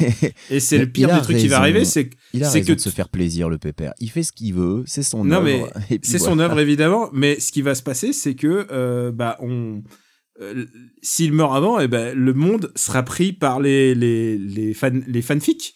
Ça sera un monde de fanfics de Game of Thrones Mais ce sera, comme les- ce sera comme les bournes, il y aura un écrivain de troisième zone qui récupérera la licence et qui écrira la suite. Et puis voilà. Et en tout cas, euh, moi, j'attends avec impatience ce jeu, même si on a vu qu'une note d'intention. Mais euh, j'ai plus, enfin, genre, c'est le jeu que j'attends le plus euh, en ce moment, avec euh, l'annonce de Breath of the Wild 2. Mais en même temps, Breath of the Wild, il l'avait annoncé 4 ans avant sa sortie, et finalement, il est sorti 4 ans plus tard. Moi, je me dis qu'il sortira sur la Switch 2 celui-là, donc je me ouais, je pense que, genre, je me demande si ça sortira pour cette génération. Genre, est-ce que ça, ils le montreront l'année prochaine? Je Après, suis euh, même pas sûr. S'ils réutilisent le même moteur et qu'ils réutilisent une partie du monde, il y a peut-être moyen que ça sorte plus vite. Hein. euh, Faut voir. Ce Euh, qu'on a vu du trailer mais- donne l'impression que ça se déroule dans le même univers, mais mais- ouais. bon, c'est difficile à dire de toute façon. Mais Zelda, c'est surtout du game design, et le game design, c'est ça qui prend le plus de temps, en fait. Ouais. Et, et moi, je serais d'avis que Breath of the Wild, en fait, il troll les fans de... Enfin, ceux qui n'ont pas aimé euh, Breath of the Wild en disant « Ah, vous vouliez des donjons? Bah, ça va être un jeu avec que des donjons. tu vois pas la lumière du jour. Ça va être un donjon du début à la fin où tu sors jamais dans Hyrule ou alors juste au tout début. Bah Et- écoute, on verra bien. hein, mais c'est Évidemment, vrai que- je, suis, je suis Day One là-dessus. Ouais, je, je serais Day One sur Breath of the Wild 2. La seule raison pour laquelle j'étais pas Day One sur le premier Breath of the Wild, c'est que j'étais pas Day One sur la Switch. Et que t'as pas retrouvé la euh, Switch dans les cartons, tout ça, on connaît Non, non, l'histoire. non, non. Alors là, pour le coup, non. Je l'ai acheté avant de déménager, mais euh, tu te ra- rappelle-toi, Daniel, tous les deux, on se disait, ouais, la Switch, on va savoir raison garder, on va attendre un peu, puis on l'a tous les deux acheté comme des connards super vite. On l'a- Moi, j'ai acheté Day One, évidemment. Ouais, moi je l'ai pas acheté Day One, mais mais voilà, bon, j'ai pas Mais attendu. aussi attends, longtemps tu sais, c'est comme Pouillot, je me cache sous la- sous l'argument, c'est du boulot, tu vois, c'est ça. Oui, mais t'es pas comme Pouillot, tu voyais pas les voyants au rouge, t'étais positif Oui. toi, sur la Switch. Oui, moi j'étais très positif. J'étais le seul. D'ailleurs, je suis le seul à l'avoir acheté à l'époque euh, euh, de toute la rédaction. Mais euh. Pouillot l'a toujours pas acheté, non C'est toujours celle de, de la rédac. Chut, on, on va pas, c'est pas le sujet qui fasse. On, Bon. on ne se fâche pas avec le nouveau rédacteur en chef, puisque euh, peut-être qu'il nous fera l'amabilité de faire un featuring dans l'épisode du Tokyo Game Show comme chaque année. Eh, Et, ouais. et, et souviens-toi, avant c'était Pouillot, maintenant c'est le rédac chef Pouillot. maintenant c'est le rédac euh, chef. C'est Ah, pas bah, n'importe quoi. Pour revenir sur Elden Ring, euh, je ne te surprendrai pas en te disant que moi je m'en fous complètement euh, parce que euh, c'est pas l'histoire qui me dérange le plus dans les Souls. Donc euh, que l'histoire soit écrite par Martin ou par quelqu'un d'autre, ça me dérange pas beaucoup. Quoi, tu veux j'attends dire de que t'es pas hypé après tout ce qu'on dit sur Sekiro non, mais en fait, ce que ce que je suis pas du tout hypé. J'attends que Stéphane Boulet joue Elden Ring et me dise si ça vaut le coup que j'y passe du temps ou pas. Puisque Stéphane reproche aux Souls la même chose que moi, à adorer Sekiro, donc je suis super saucé pour Sekiro. Je m'y mettrai quand j'aurai fini les autres jeux que j'ai en ce moment. Quand t'auras retrouvé la PS4 dans le. dans Non, je le prendrai boîte. sur Steam, t'es fou. hein, Je vais pas, la- je- Si je l'achète sur PS4, j'y joue jamais. Et euh, est-ce que t'as eu quelques surprises? Alors, oui, euh, alors je vais en nommer deux. Euh, D'abord, la conférence Bethesda. Euh, moi, je suis pas forcément méga client des Elder Scrolls. hein. J'ai fait Skyrim comme tout le monde, et puis au bout de 80 heures, j'ai arrêté parce que j'en avais marre. Euh, J'ai pas fait Skyrim. Fallout, vu ce que Bethesda en fait, j'en ai mais rien à cirer. Euh, mais euh, faut quand même avouer que la, la présentation de Ghostwire Tokyo, donc le nouveau jeu de Tango Gameworks, le, le studio de Shinji Mikami, m'a un petit peu intrigué. Alors, on a, on a rien vu. Avec ces, ces nouilles, euh, ces nouilles en CG Ah là là, mais elle extraordinaires. m'a donné envie de bouffer des ramen. Mais voilà. euh, alors, pour une adaptation en jeu vidéo euh, du film Left Behind avec Nicolas Cage, ça a l'air super. Donc, je suis super impatient. Euh, où tu vois les gens qui disparaissent et il ne reste que leurs vêtements. Donc, Rappelons que Left Behind avec Nicolas Cage est une espèce de, un- on va dire un pamphlet euh, ultra chrétien ah bah oui, catholique. ça raconte euh, de sur, rapture. euh, donc, c'est c'est c'est méga sur catho, Rapture, euh, ouais. ouais, ouais. et, et, et Nicolas Cage ne va pas au paradis parce que euh, Parce qu'il trompe sa femme avec l'hôtesse de l'air alors qu'il est pilote d'avion. Et ouais. L'hôtesse de l'air qui a un peu l'air d'une euh, d'une stripteaseuse en fait. C'est c'est vraiment c'est un monde à part dans lequel ce film a été tourné. Si un jour vous avez envie de voir le Nicolas le film de Nicolas Cage le plus emblématique de cette période, c'est Left Behind. Allez-y, hein. je l'ai vu en Je l'ai vu en salle aussi et euh, on avait bu avant, on n'avait pas assez bu pour, euh, pour se marrer. Mais il y a quand même des moments qui sont phénoménaux dans, dans Left Behind. Euh, toujours est-il que Ghostwire Tokyo, écoute, euh, bon, on a, on a vu juste un trailer, hein, on n'a on pas vu de gameplay, euh, ou alors j'ai raté du gameplay qui, aurait, qui serait arrivé subrepticement, on n'a pas vu de gameplay, on est d'accord. hein. Moi, je n'ai pas vu. Ouais, J'en ai pas vu non plus. Mais ce qu'on en voit, euh, bah écoute, euh, ouais, pourquoi pas, il y a, une ambiance, ils ont posé un truc, il y a une DA. Je suis client, euh, c'est très Tokyo, mais vraiment, c'est très très japonais. Alors pour le coup, c'est Gaijin Dash à 3000%. Et ouais, été vraiment surpris. Mais voilà, j'attends, de voir du gameplay parce que évidemment un trailer cinématique, hein, on on peut pas trop juger. Pour le coup, un jeu où on a vu du gameplay, et euh, qui est une belle surprise. Alors celui-là, je l'attends, mais avec impatience. C'est The Fall Guys, qui était euh, présenté chez Devolver. Est-ce que ça te dit quelque chose, Daniel, The Fall Guys, ou euh, est-ce qu'il faut que je t'explique? Alors, The tout. Fall Guys, ce serait un mélange entre euh, Mario Party et, et PUBG. Ou alors, ou alors l'adaptation en jeu vidéo de Takeshi's Castle avec des petits personnages tout, en, tout en rondeur et tout en couleur fluo. Euh, en gros, euh, c'est un, un jeu. Alors, a priori, il y aura plusieurs modes de jeu, mais l'idée, c'est que euh, bah, d'être le dernier survivant dans le, mode le plus classique, euh, dans un jeu où, bah, tu vois, on te tire pas dessus avec un pistolet, mais, mais c'est genre un peu comme une émission, genre Total Wipeout, où, où tu as des gants de boxe sur des ressorts qui sortent du mur, où, euh, où tu es censé faire des sauts et tu rebondis sur, un, sur un ressort et tu dégages super loin. Enfin, The Fall Guys, a l'air d'être super choupi, super débile et vraiment super drôle. Et pour le coup, bah, euh, on, a, besoin de plus de jeux de ce genre, tu vois. Quand tu regardes une conférence Ubisoft où tu vois euh, des flingues euh, toutes les 15 secondes, t'as envie de, jouer à des jeux vidéo qui sont en couleur, en couleur fluo avec, des personnages qui ressemblent à des Moomins et, qui, se tirent la bourre pour essayer de pas tomber à la flotte et, de, disparaître. Moi, j'ai envie d'un peu de, de choupiness. C'est pour ça que j'attends aussi le, le Link's Awakening. Donc voilà, The Fall Guys, je l'attends avec impatience. Ça a l'air complètement débile et super drôle. Et euh, bah pour ma part, moi, je suis encore un peu surpris par FF7. Je suis surpris que ça m'intéresse autant. Et je suis curieux de voir, euh, parce que FF7 fait partie un peu de notre histoire, mais je suis surpris de voir... Alors, euh, pas la mienne, hein, j'ai jamais fait ouais, FF7. C'est vrai? Ah, ça va être intéressant que tu y joues. Ouais, ce sera intéressant. Mais je sais pas si j'attends le remake ou s'il faut que je fasse l'original d'abord. Parce que le remake, le temps que tout sorte, j'aurai 65 ans, donc je sais pas si. Bah, si c'est ça le coup. problème, c'est que je sais pas jusqu'où va l'histoire. Par contre, ce que je peux te dire, c'est que euh, j'ai plusieurs jeux qui ont aiguisé ma curiosité. Alors, il y a Cyberpunk, dont je vais regarder, euh, je vais regarder quelques trucs, mais en même temps, je trouve que visuellement, tous les trucs un peu Cyberpunk, justement, euh, de ce genre-là, sont très très stéréotypés. J'ai un petit souci avec ça, tu sais, le, l'espèce de, de monde asiatique, mais par le prisme américain, tu vois, de post-Blade Bah, Runner. Runner. Ouais, de Ouais, post-Blade Runner. Et j'ai un peu du mal, en fait. j'attends de voir le produit définitif avant de, de, de m'y atteler. Par contre, euh, il y a un, un jeu qui m'a surpris, c'est Way of the Woods. Ouais, euh, non, c'est Way to the Woods. C'est euh, et dans sur ma feuille, je l'ai marqué comme Survivor Bambi. Euh, c'est un jeu, C'est une très bonne description, je trouve, de ce que je- de ce que j'en ai vu. c'est un survival game où t'es une espèce de Bambi avec son enfant et vous essayez de survivre euh, dans un monde euh, évidemment post-apocalyptique, mais un peu post-apocalyptique joli. Et euh, moi, ça m'a donné envie. Genre, je me suis dit, tiens, ça, moi, ça m'intéresserait d'y jouer. C'était dans la conférence euh, Xbox qui présentait tout et n'importe quoi. C'est-à-dire, ils ont présenté euh, Ah, Elden le- le Ring, nouveau- ils ont présenté le, nouveau Ori, Tales Le of, nouveau Ori a l'air le incroyable. Ori. euh, et il y avait. J'ai- et euh, pourtant, j'ai pas fait le premier, mais euh, le nouveau Ori a l'air fou, quoi. Super beau. et, et toi, est-ce qu'il y a des trucs qui te, qui t'ont, qui te rendent un peu curieux? Ah bah dans les curiosités, je suis obligé de parler de Maniteur, ce jeu où on joue un quoi, requin. Déjà? Alors, c'est un jeu où on joue un requin dans un open world, dans une émission de télé-réalité euh, dont euh, le principal antagoniste euh, est doublé par Chris Parnell. Chris Parnell, c'est le médecin dans 30 Rock et c'est aussi Cyril dans Archer pour les gens qui voient. C'est donc un, un habitué du, du doublage. C'est un gars qui a une voix très caractéristique. Donc si vous entendez sa voix, vous la reconnaîtrez tout de suite si vous l'avez si vous l'avez déjà entendu ailleurs.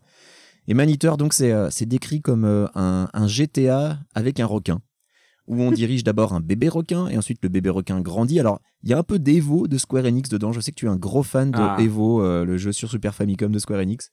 Euh, sauf que là, bon, tu commences pas avec une amibe, hein. tu commences direct avec un bébé requin, mais ton bébé requin grossit. Et, euh, et c'est à peu près tout ce que je sais en fait, tout ce que je vois dans les vidéos. Je vois un requin qui défonce tout, qui défonce tout, qui mange des gens et, et ça a l'air, mais ça a l'air complètement débile. Et, et- et voilà, je l'ai dit plus tôt, j'ai besoin de jeux débiles, j'ai besoin de m'amuser. J'ai besoin d'autre chose que des gens qui tirent avec des fusils mitrailleurs, même si, je dois l'avouer, le nouveau euh, Watch Dogs dans lequel on peut jouer une mémé, eh bien, je suis La très friand C'était vraiment de ce genre de prise de risque, voilà. C'était vraiment une super idée. Après, j'ai l'impression que tu peux jouer tout le monde. Alors, est-ce qu'à force de jouer tout le monde, tu joues finalement, tu joues personne? Bah, Ça, je sais pas, voilà. J'attends de voir. Est-ce qu'on peut jouer la mémé du début à la fin du jeu? Est-ce que la mémé a des caractéristiques vraiment spécifiques? Moi, j'ai envie de jouer une mémé. Je, Franchement, je quand tu la vois, super comme quand tu idée. la vois courir et euh, elle, a fond la caisse, elle, fait, elle est vraiment à deux à l'heure. C'était assez rigolo. J'ai, je suis assez curieux pour le, le prochain Watch Dogs, c'est-à-dire que en général, euh, il- Ubisoft, ça file leur. t'as fait les a- deux autres? J'ai fait les deux autres. Le D'accord, j'ai premier, fait que le premier. moi. le premier est une grosse daube. Et euh, le deuxième est vraiment intéressant, mais j'ai jamais réussi à aller jusqu'au bout parce que c'était c'était le suis un peu syndrome plus mesuré sur le premier en fait. Euh, je trouve que le premier, il y a vraiment beaucoup de bonnes idées. Le problème, c'est son écriture C'est catastrophique. l'écriture, et ses voilà. Et moi, le- stéréotypés quoi. Le truc, c'est l'écriture. Et quand tu te rends compte qu'en fait, que le personnage, s'il n'existait pas, et ben, ça aurait été mieux pour tout le monde, en fait. Bah, euh, c'est Indiana Jones, mec.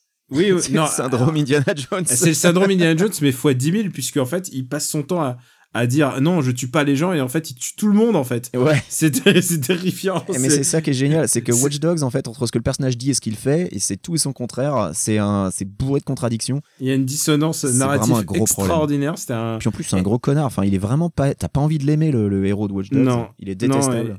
et, et alors, dans le 2, c'est ça qui était rigolo, c'est que dans le 2, ils ont pris vraiment euh, le contre-pied. Le héros est sympa. euh, Il y a vraiment une bonne ambiance. Ça se passe à San Francisco. Donc, c'était vraiment. euh, c'est en plus, t'as as envie, t'as envie d'y être et tout. Mais, euh, mais le truc, c'était tellement grand. Il y a tellement de. Sais, c'est les features euh, Ubisoft. C'est genre, t'as un jeu, tu vois la map et tu fais. Jamais j'irai jusqu'au bout. C'est trop. Mais Ça me demande. Je suis à 120 heures sur Assassin's Creed Odyssey, je vois très bien de quoi tu parles, Daniel. J'ai pas encore fini. 120 heures, mais Odyssey, en plus, c'est celui où il y a les. euh, c'est celui en Grèce, on est d'accord? Ouais, c'est celui en Grèce. Je suis à deux tiers de la map et je suis à 120 heures. Qu'est-ce qu'il est beau ce jeu, qu'est-ce que j'aimerais le faire et qu'est-ce que le, le incroyable. jeu, le jeu me rebute complètement en fait.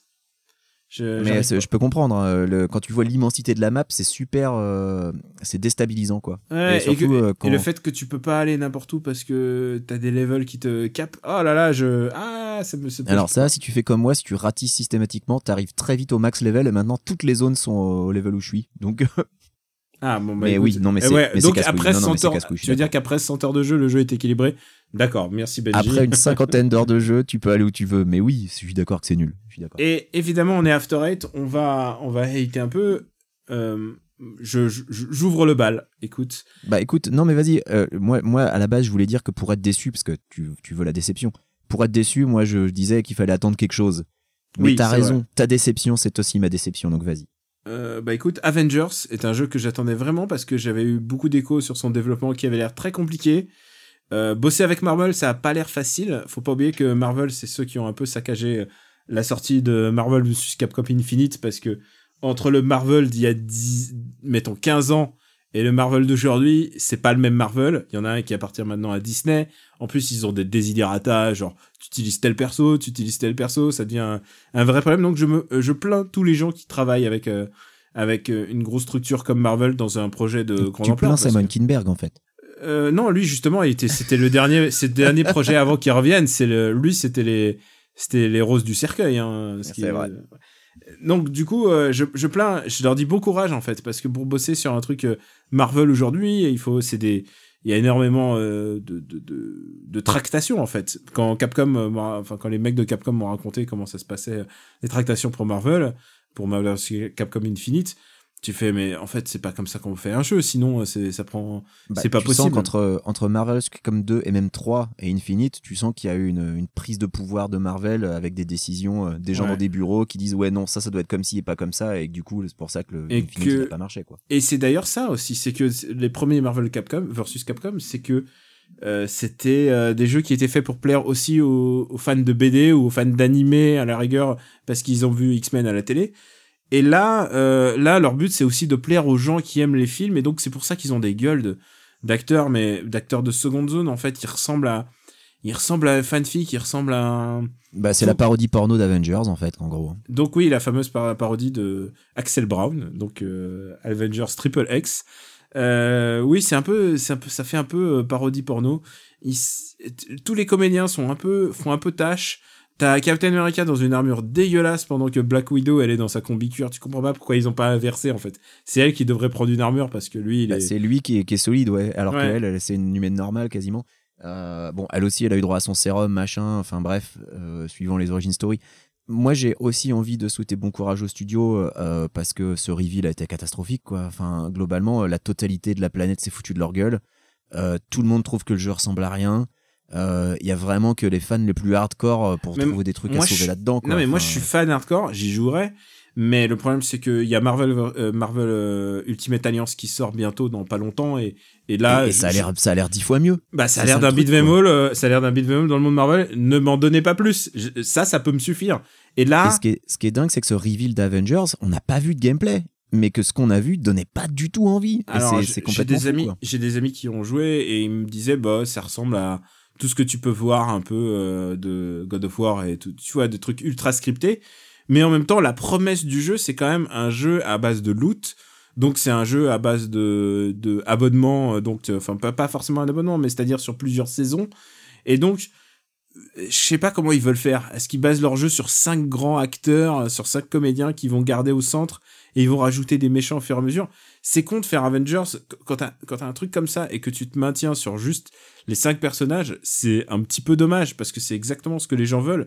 C'est pas forcément. On note que Jeremy Renner n'est pas dans le film. hein. Enfin, Euh, Hawkeye n'est pas dans, n'est pas dans N'est le, pas dans le line-up, mais euh, je me demande comment ils intégreront ça, comment ça a l'air d'être une euh, une tannée à développer et c'est pas un hasard si ça sort dans pile un an, c'est que euh, ça ça a l'air compliqué alors que tu pourrais te croire qu'un beat'em all un petit peu un petit peu travaillé tout ça euh, c'est c'est la pour euh, pour Square Enix et pour euh, Crystal Dynamics c'est facile et en fait non je pense que c'est très très Bah, compliqué surtout quand tu vois Spider-Man, quoi. Enfin, tu vois, Spider-Man, on avait eu un peu peur aussi avant sa sortie. Il y avait eu quelques Finalement, images pendant des une bonne certains surprise E3, de l'année dernière. Oula.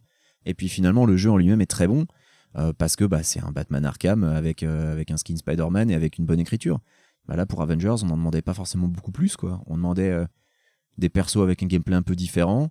Alors, euh, globalement, ce que j'ai entendu du salon, c'est que c'était censé être un beat'em all un peu à la Batman Arkham, mais et d'ailleurs, il y a même des, des rumeurs comme quoi le jeu serait lié au jeu Spider-Man PS4, mais euh, ça, euh, c'est, ça reste de la rumeur. Et tu sais quoi, c'est pas compliqué, hein. Je veux dire, il suffit de, pour eux, c'est juste écrire un tout petit peu différemment quelques scènes et tout.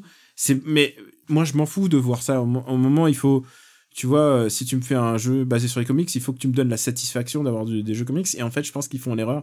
Ils font un jeu basé sur les films.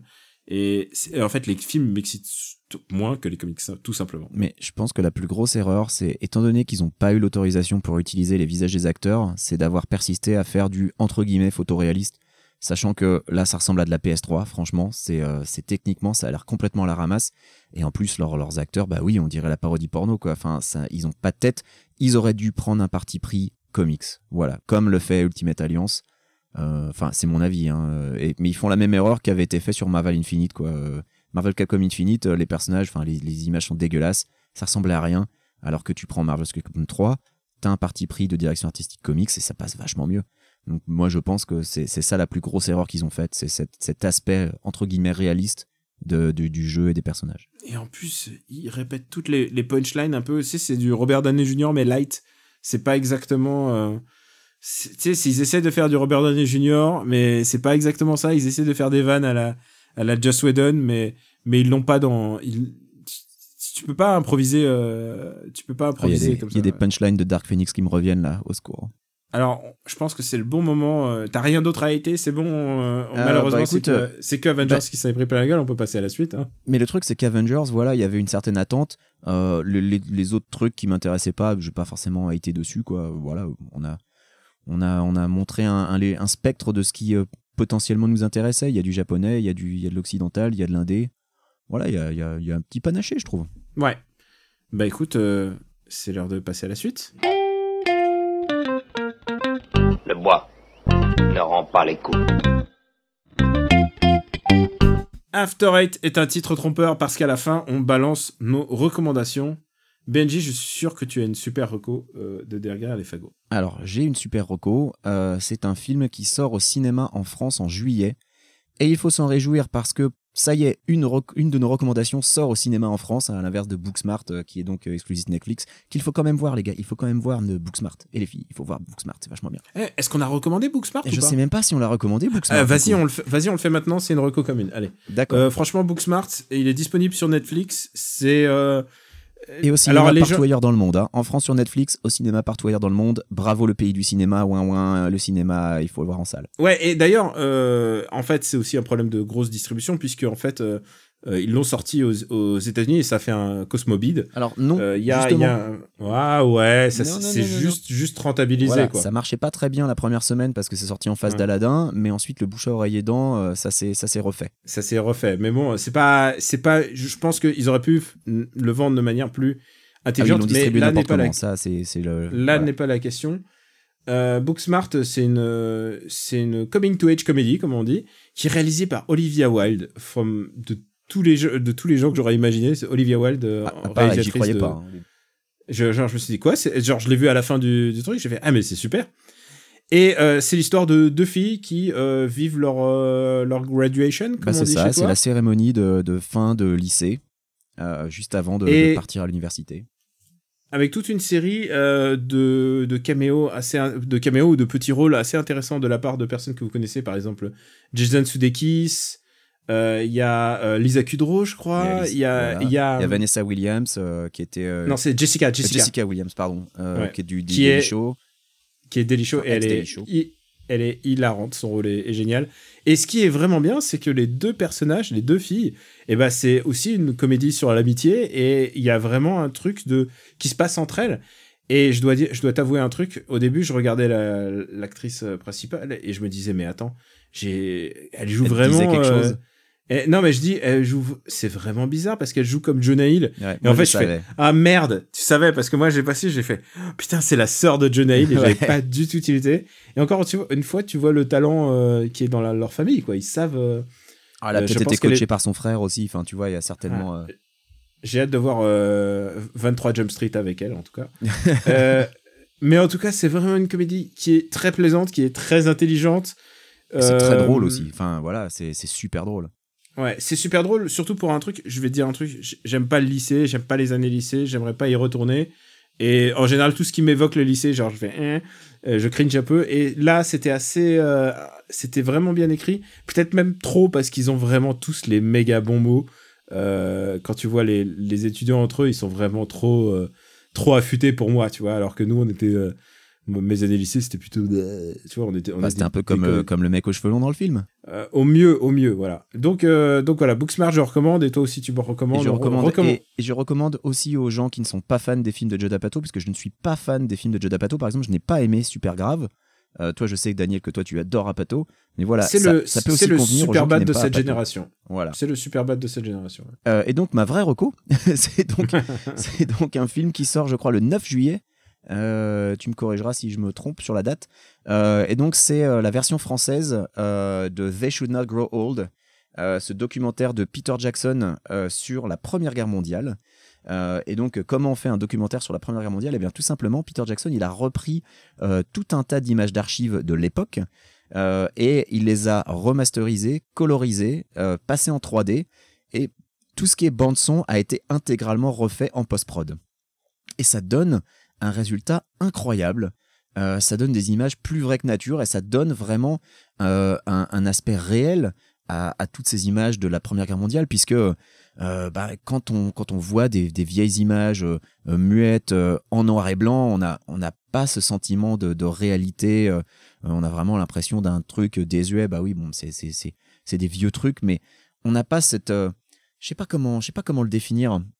C'est vrai qu'un un film en, couleur avec du son, tu as toujours un peu plus de, de sentiment de ça s'est vraiment produit par rapport à quelque chose en noir et blanc, euh, euh, tout pourri, ou euh, où, tu as 10 images secondes, où tu as vraiment l'impression d'un Méliès, si tu veux. Bah là, pour le coup, ça, ça donne vraiment une vraie humanité à tous ces, à tous ces gens qu'on voit dans les images, tous ces gens qui sont tous morts hein. aujourd'hui. C'est assez évident que même ceux qui sont morts de vieillesse, il n'y en a plus un seul qui est encore en vie. Mais tu as, certains passages où tu vois euh, tout un tas de gars, par exemple, qui sont en, bas d'une colline en train d'attendre. Et, euh, ensuite, on t'explique. Euh, alors, je sais plus si c'est dans le making-of ou si c'est ensuite dans le film, on t'explique qu'il n'y en a pas un qui va survivre à l'assaut suivant. C'est, ça glace le sang, mais ça donne vraiment un aspect humain à toutes ces images, toutes ces vieilles vidéos de la Première Guerre mondiale. Ça leur donne une, réalité, voilà, ça leur donne une dimension supplémentaire. Et c'est, c'est poignant. Ça, ça te fout une claque euh, en français, ça s'appelle Pour les soldats tombés. Euh, donc si ça passe près de chez vous, alors je me doute qu'au niveau distribution, ça va certainement être limité, mais si ça passe près de chez vous, euh, foncez-y. Ça vaut vraiment le coup. bon, la 3D apporte pas grand chose, donc si ça passe pas en 3D, c'est vous inquiétez pas, c'est pas dramatique. ce qui serait bien, c'est si suite au film, le making of est diffusé. Moi, c'était mon cas. Quand je l'ai vu au cinéma, j'ai eu droit au making of, un making of qui dure 45 minutes suite au film lui-même. Euh, et euh, c'est super intéressant, c'est vraiment passionnant d'apprendre comment euh, tout a été remasterisé, puis surtout comment, le, comment ils ont travaillé sur le son, puisque les vidéos de l'époque n'avaient pas de son, donc il a vraiment fallu qu'ils bossent en post-prod, notamment pour retrouver les anciens discours qui étaient, qui étaient prononcés, pour pour réussir au, moment de l'overdub euh, coller aux, lèvres pour savoir exactement ce que les gens disaient. Ils ont fait appel à des gens euh, qui travaillaient des sourds muets, qui savaient lire sur les lèvres. Enfin, il y a vraiment eu un gros effort de fait là-dessus. C'est extraordinaire. C'est le, plus beau documentaire que vous pourrez voir sur la Première Guerre mondiale avec des images d'époque. Voilà, Daniel, à toi. Ah, bah écoute, ça, ça, me donne envie. Donc, oui, ça sort euh, effectivement dans, très, très. Genre, tu l'as dit, le, le 6, juillet, c'est ça? Euh, Le 3 juillet. Le 3 juillet. 3 juillet. D'accord, très bien. J'avais dit le 9, c'est le 3. Écoute, je vais, euh, je vais recommander une, euh, deux comics parce que ça, ça, fait un peu longtemps que, que j'ai pas parlé comics. Et, et puis en plus, BD sans modération a pris un tout petit tempo de. un breather, comme on dit chez toi, un petit mois pour se reposer parce que, évidemment, faire des interviews, en fait, c'est ça qui prend énormément de temps. Il faut toujours se mettre d'accord et quand il y a une interview qui zappe, bah du coup euh, ça repousse un peu. Et euh, du coup, j'en profite, je profite d'After Eight, je profite d'avoir quelques podcasts pour faire des recommandations de BD. Et euh, je voudrais recommander d'abord un, un, comics de Batman pour changer, ah, qui, vient juste, qui vient juste de commencer. C'est un, c'est un prestige format, comme on dit chez, chez DC. Donc, en plus, je vais recommander deux comics DC, puisque d'habitude, c'est facile d'aimer Marvel. Là, je vais recommander un peu de, de DC. C'est un prestige format qui est écrit par Scott Snyder et Greg Capullo, donc c'est la team de Batman pendant des années.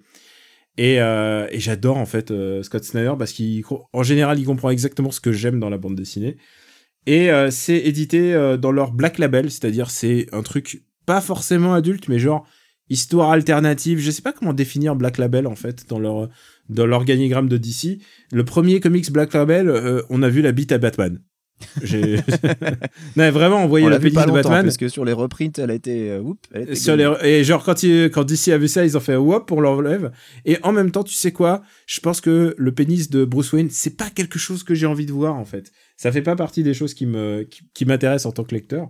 Alors que le pénis d'Alfred. Alors que oh tais-toi. Et euh, et donc Batman Last Night commence euh, dans une espèce de euh, vraiment de manière assez particulière puisque euh, tu vois Batman euh, Batman qui se fait simili attaquer par un gamin qui, qui ressemble à lui-même jeune.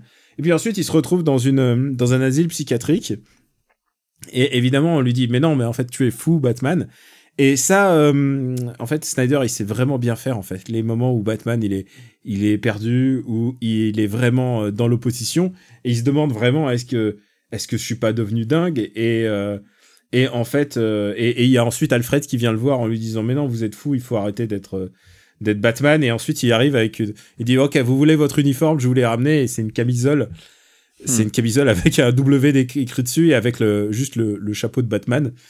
Et, euh, et Batman évidemment ne lâche pas l'affaire il veut savoir euh, il veut savoir ce qui se passe. Le, ça aurait pu être juste une histoire d'as- d'asile psychiatrique dans laquelle Bruce Wayne est enfermé alors que personne ne le croit et ben en fait c'est pas uniquement ça et c'est assez génial à l'air alors il y a forcément un twist mais ce que je peux dire, c'est que à la fin, quelque part, c'est lié, euh, c'est lié à un monde post-apocalyptique où euh, Batman va se balader avec la tête du Joker toujours vivant dans une espèce de, de boule. Donc, donc littéralement, Batman, c'est ce qu'on voit sur la couve. Batman, son sidekick, c'est la tête du Joker. C'est c'est vraiment une super équipe. Euh, Il y a des trucs un peu délirants, du genre des des mecs, euh, des, Green- des des anneaux de Green Lantern qui contrôlent les humains et qui font une espèce de, de bébé vert euh, transparent. C'est vraiment bien. Ce qui est assez intéressant, c'est que si tu aimes les comics de Scott Snyder, donc c'est celui qui avait fait le- la cour du hibou en français, je crois que ça s'appelait. Ouais. Euh, ça, ça, ça se réinscrit bien dans le contexte de, de tout ce qu'il a fait en fait. C'est qu'il y a beaucoup de références, notamment ce qu'on appelle la Ultimate Machine. Puis rappelons-le, la Ultimate Machine, c'est une machine que Bruce Wayne met au point que si jamais il n'y a pas de Batman, c'est une machine qui peut reprogrammer quelqu'un pour être Bruce Wayne dans le futur. Et comme Bruce Wayne, à un moment euh, dans son arc, bah il est, euh, il est euh, pas lobotomisé, mais du- il oublie tout ce qu'il a. Il a été, il est, il mène une vie tranquille. À un moment, il faut qu'il redevienne Batman.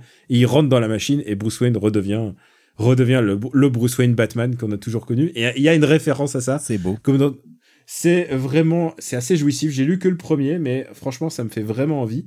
Et puis il y a un autre comics que j'ai envie de recommander, mais ça fait longtemps que j'ai pas recommandé euh, de comics de Grant Morrison.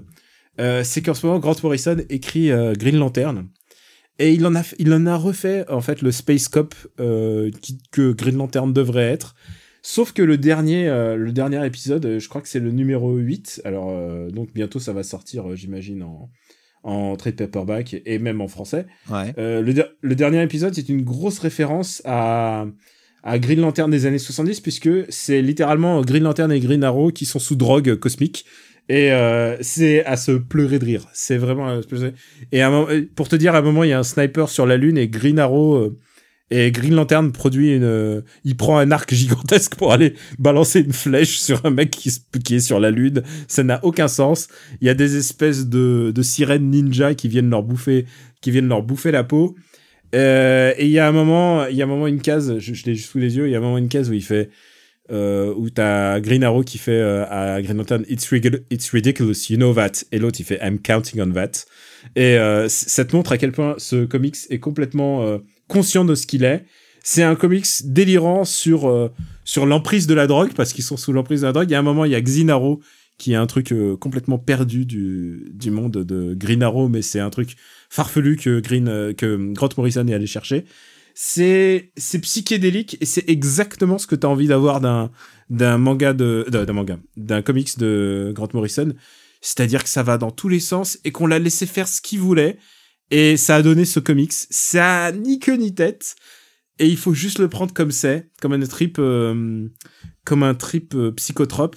C'est quand même le mec qui a fait jouer de la flûte euh, de la flûte enchantée sous drogue à à l'ancêtre de, de Santa Claus, donc à J'ai Claus. cru que t'allais reparler de Kev Adams et de sa flûte enchantée. Non, non, non, non, mais tu sais, Tu dans très il. Il a fait, euh, il a fait les origines de Klaus qui sont sorties d'ailleurs en comics en France. si vous fait. avez l'occasion, c'est vraiment très très bien. Euh, C'est sorti euh, chez Glénat. Et, euh, et à un moment, bah, il y a une flûte psychédélique avec des, des faits interdimensionnels, évidemment parce que c'est Grant Morrison. Mais c'est vraiment jouissif. Si vous avez l'occasion, il y a déjà 8 numéros dans Great Lantern et j'imagine le trade paperback devrait pas tarder. Voilà, c'est tout pour mes recos. Je voulais faire un peu de comics pour une fois.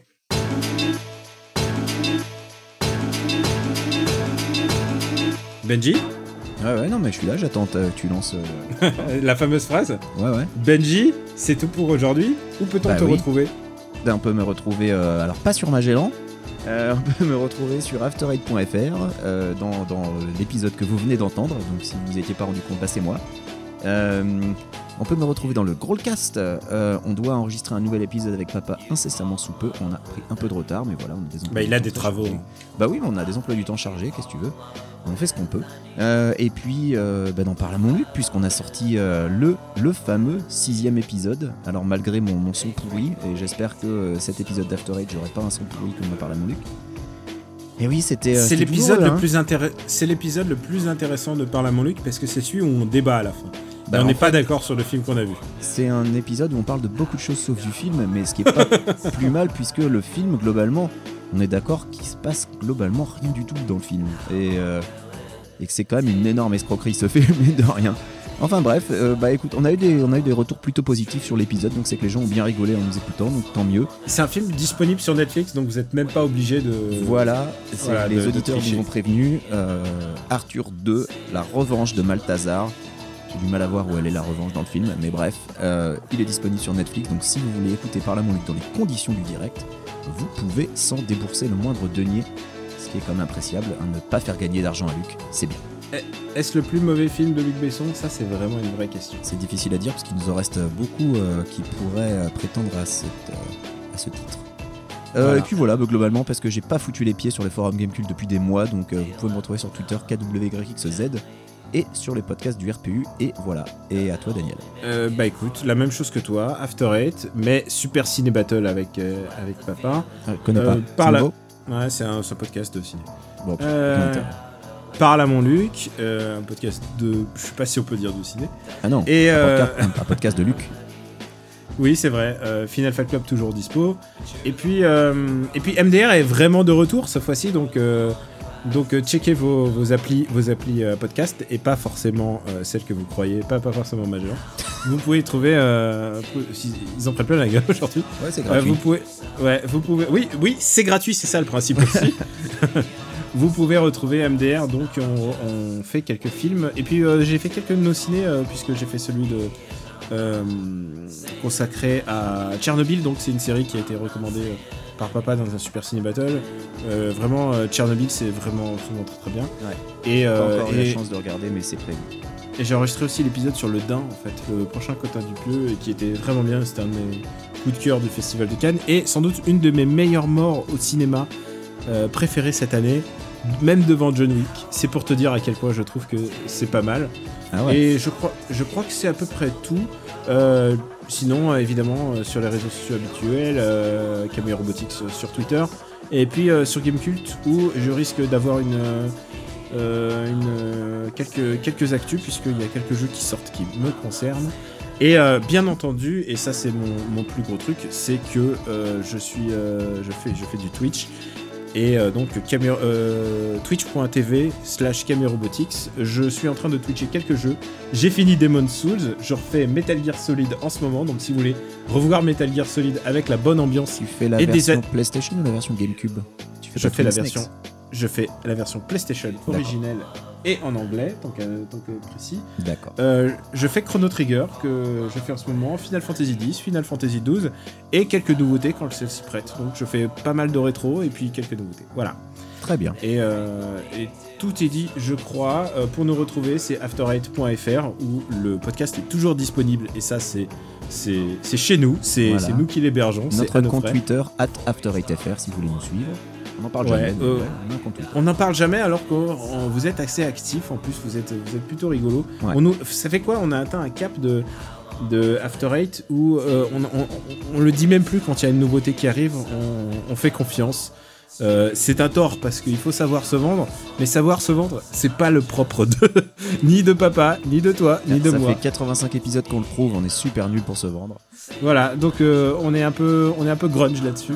Mais euh, écoutez, tant, que- tant que ça fonctionne, euh, tant que ça fonctionne, ça marche. euh, on est, on est content. Si vous y prenez du plaisir à retourner au podcast, on vous dirait même, vous savez quoi Si vous avez iTunes, allez mettre des étoiles sur iTunes, ça nous fait, ça nous fait plaisir, ça aide au référencement. Alors, sur Apple Podcast, puisque iTunes va bientôt disparaître, hein, Oui, c'est vrai, sur Apple Podcast, c'est vrai, je suis obligé. je suis obligé, je suis Et désolé. ouais, et ouais. Mais euh, ou sur vos applis dédiées, parce que parfois il y a leur propre système de d'étoiles. Euh, vous savez quoi si, si vous pouvez le faire, si vous vous abonnez pas, patreon.com euh, slash RPE et tout ça, euh, c'est juste en parler autour de vous parce que c'est ça qui fait vivre les podcasts, à mon avis, plus que toute forme de d'agrégation, quelle qu'elle soit. Et puis, c'est bientôt l'été, c'est bientôt les vacances d'été. Si vous êtes en blablacar, mettez un podcast du RPU. Imposez-le Voilà. aux autres passagers. Voilà, si, si vous avez des tos- autostoppeurs, mais direct, Super Ciné Battle, tu vas voir deux heures, direct, tu, elle passe vite. On vous embrasse très fort et on vous dit à très très très bientôt. Tu fais un ciao ah non, non, toi d'abord. Je te laisse pas Ah finir. d'accord. ciao à tous, on vous embrasse. Des bisous.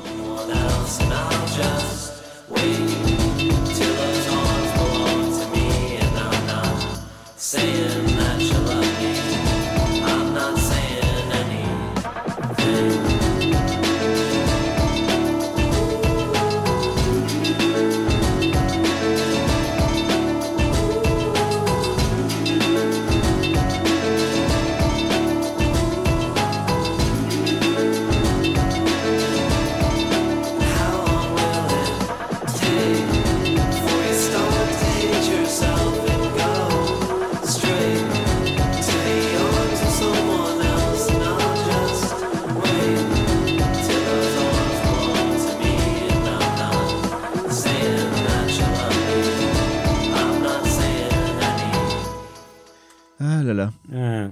Et Bah non mais euh, ouais. Daniel, on n'a pas du Mhm. tout parlé de Shenmue 3.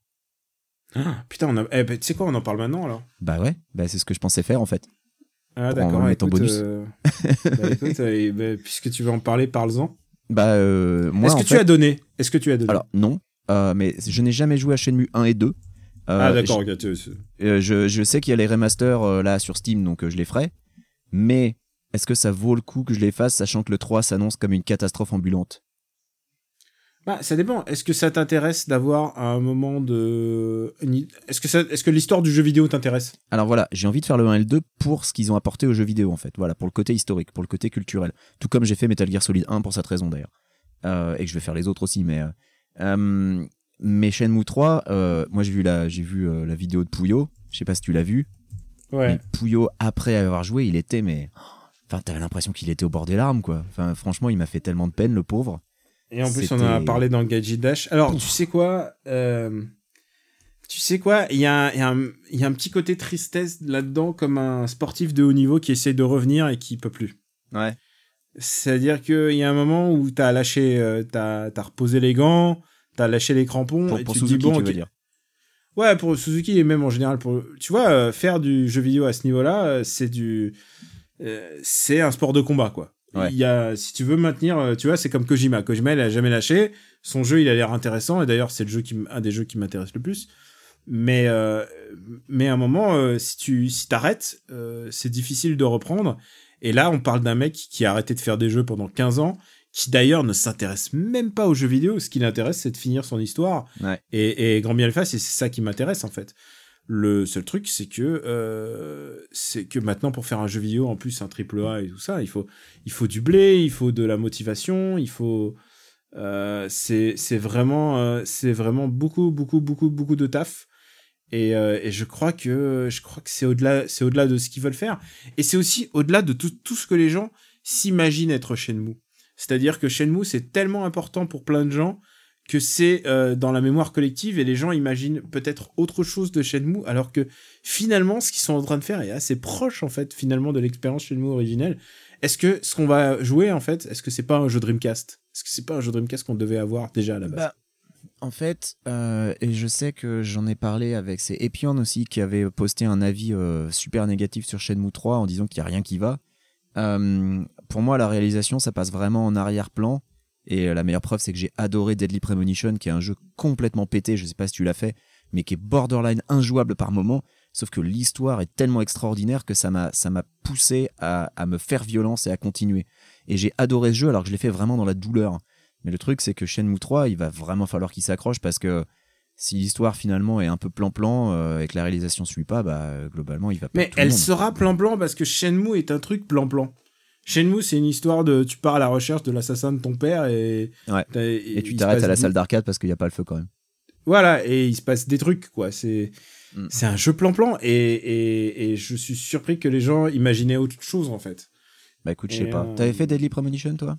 Non, j'ai pas fait. Est-ce qu'il faut que je joue à Deadly Premonition avant 3 Je ne sais pas. Euh, Peut-être, je ne sais pas. Euh, je pense qu'il faut Ça jouer le à Deadly Premonition une fois dans sa vie pour voir ce que c'est un jeu malade, euh, mais un Ah, mais j'adore, j'adore, j'adore les jeux malades. hein. C'est un jeu sais. malade mais génial en fait. C'est un, c'est un jeu qui aurait dû sortir sur PS2, qui est sorti sur PS360. Je sais qu'il y a eu un remaster qui est sorti euh, sur la génération actuelle. J'ose pas imaginer la gueule que ça a, mais de toute Ah, façon c'est pas tellement. C'est pas D4 C'est pas. Ah non, D4 c'est du même mec, c'est de Swery. C'est du même mec, d'accord, Ouais. d'accord. Euh, mais j'ai pas fait D4 encore, mais, euh, mais euh, je me, je me suis vachement penché sur ce qu'il a fait depuis, euh, parce que j'ai tellement adoré Deadly Premonition, alors que c'est un jeu qui m'a fait souffrir. J'ai vraiment euh, eu un mal de chien à le finir, parce que, je te dis, il est, il est borderline injouable par moment. Alors voilà, j'ai, pour moi, la technique, ça peut. Euh, ça va pas sauver un jeu, tu vois, un, jeu tout pété euh, juste parce qu'il est super beau euh, va pas devenir euh, subitement super intéressant. Mais pour moi, l'inverse est aussi vrai. C'est pas parce qu'un jeu est ultra moche et techniquement complètement pété que ça va que ça va nuire au jeu. Enfin, si, ça va lui nuire, mais ça va pas le rendre euh, le rendre euh, inintéressant, si tu veux. Hum, non, moi je suis Premonition pour moi est la preuve de ça. Mais j'ai un peu peur que euh, que, que ton Shenmue 3 ce soit un Left Alive quoi. J'aime bien mon Shenmue 3. Et moi, j'ai pas filé d'argent, mon gars. Pardon. C'est Pouillot qui a filé de l'argent en disant ouais, non, non, c'est pour. euh, C'est pour le pour le travail. C'est pour le travail. Mais moi, moi aussi, je peux sortir des trucs. tu sais quoi, moi aussi, je peux acheter un jeu et dire ouais, non, c'est pour, euh, c'est pour Super Ciné Battle, évidemment. Bah Non, oui, mais, on peut euh, parler de jeux vidéo dans Super Cine Battle tout le temps. Oui, évidemment. Ah ben, une reco de Super Ciné Battle, euh, c'est pour la reco, évidemment, je l'ai acheté. Non, mais en vrai, en, en vrai, le truc de Shenmue, moi, je trouve ça faci- Je trouve que c'est une histoire fascinante, en fait. Et, euh, et je pense que j'aimerais bien avoir une oral history euh, quand ça sera fini, euh, que ça reprenne les. C'est un, un jeu qui a littéralement euh, foutu Sega à genoux et, et c'est étonnant de le revoir aujourd'hui, quoi, et de voir qui est déjà qui, qui Ah ouais, croyait non, en fait, tu vois. Rien que pour ça, je ferais le 1 et le 2. euh, c'est vraiment des jeux, des jeux fascinants hein, pour avoir rejoué au 1. euh, C'est, c'est pas, c'est pas du tout inintéressant et c'est pas du tout pas pertinent. Après, c'est une mécanique qui est un peu vieille, mais c'est pas ça que tu cherches dans Shenmue. C'est pas des mécaniques en fait. C'est surtout une, c'est surtout l'esprit d'une époque. Ouais. Ouais, je vois l'idée. Ouais. Donc, Alors est-ce je que, est-ce que aussi- je vais accrocher parce que c'est une époque que j'ai pas tellement connue. Moi, j'ai jamais eu de Dreamcast. Ah non, à mais- l'époque, j'étais non, sur PC. Déjà, c'est même pas, c'est même pas le jeu d'une époque, puisque c'est, c'est un jeu qui se passe euh, dans les années 80, mais anachronique. C'est-à-dire, il y a une Saturne. Enfin, Ouais. tout est fait pour que ça soit anachronique. C'est un jeu qui est sorti en 99, il n'y a pas de téléphone portable en fait, tu vois, il y a pas de Alors 99 ça commençait juste mais au Japon c'était bon. ouais. Mais euh, Ça commençait chez nous, au Japon, c'était déjà. Ouais. Donc euh, c'est vraiment un jeu déjà anachronique de base et de le rejouer encore derrière, c'est c'est fascinant. Je D'accord. moi je, je, je, je, je te recommande de le faire et si tu le veux, je te le prête, je l'ai sur PlayStation 4. Non, mais je, je dois Euh, les avoir dans un backlog Steam si tu veux. Je dois. T'inquiète. Oui, évi- Il y a évidemment. plus de chances que évidemment. j'y joue sur Steam que sur PS4 de toute façon. Donc, Évidemment. Ouais, je pense qu'il y a plus de chances que, que tu joues que tu joues sur PS4 tout court. euh, oui. ouais. Une production RPU.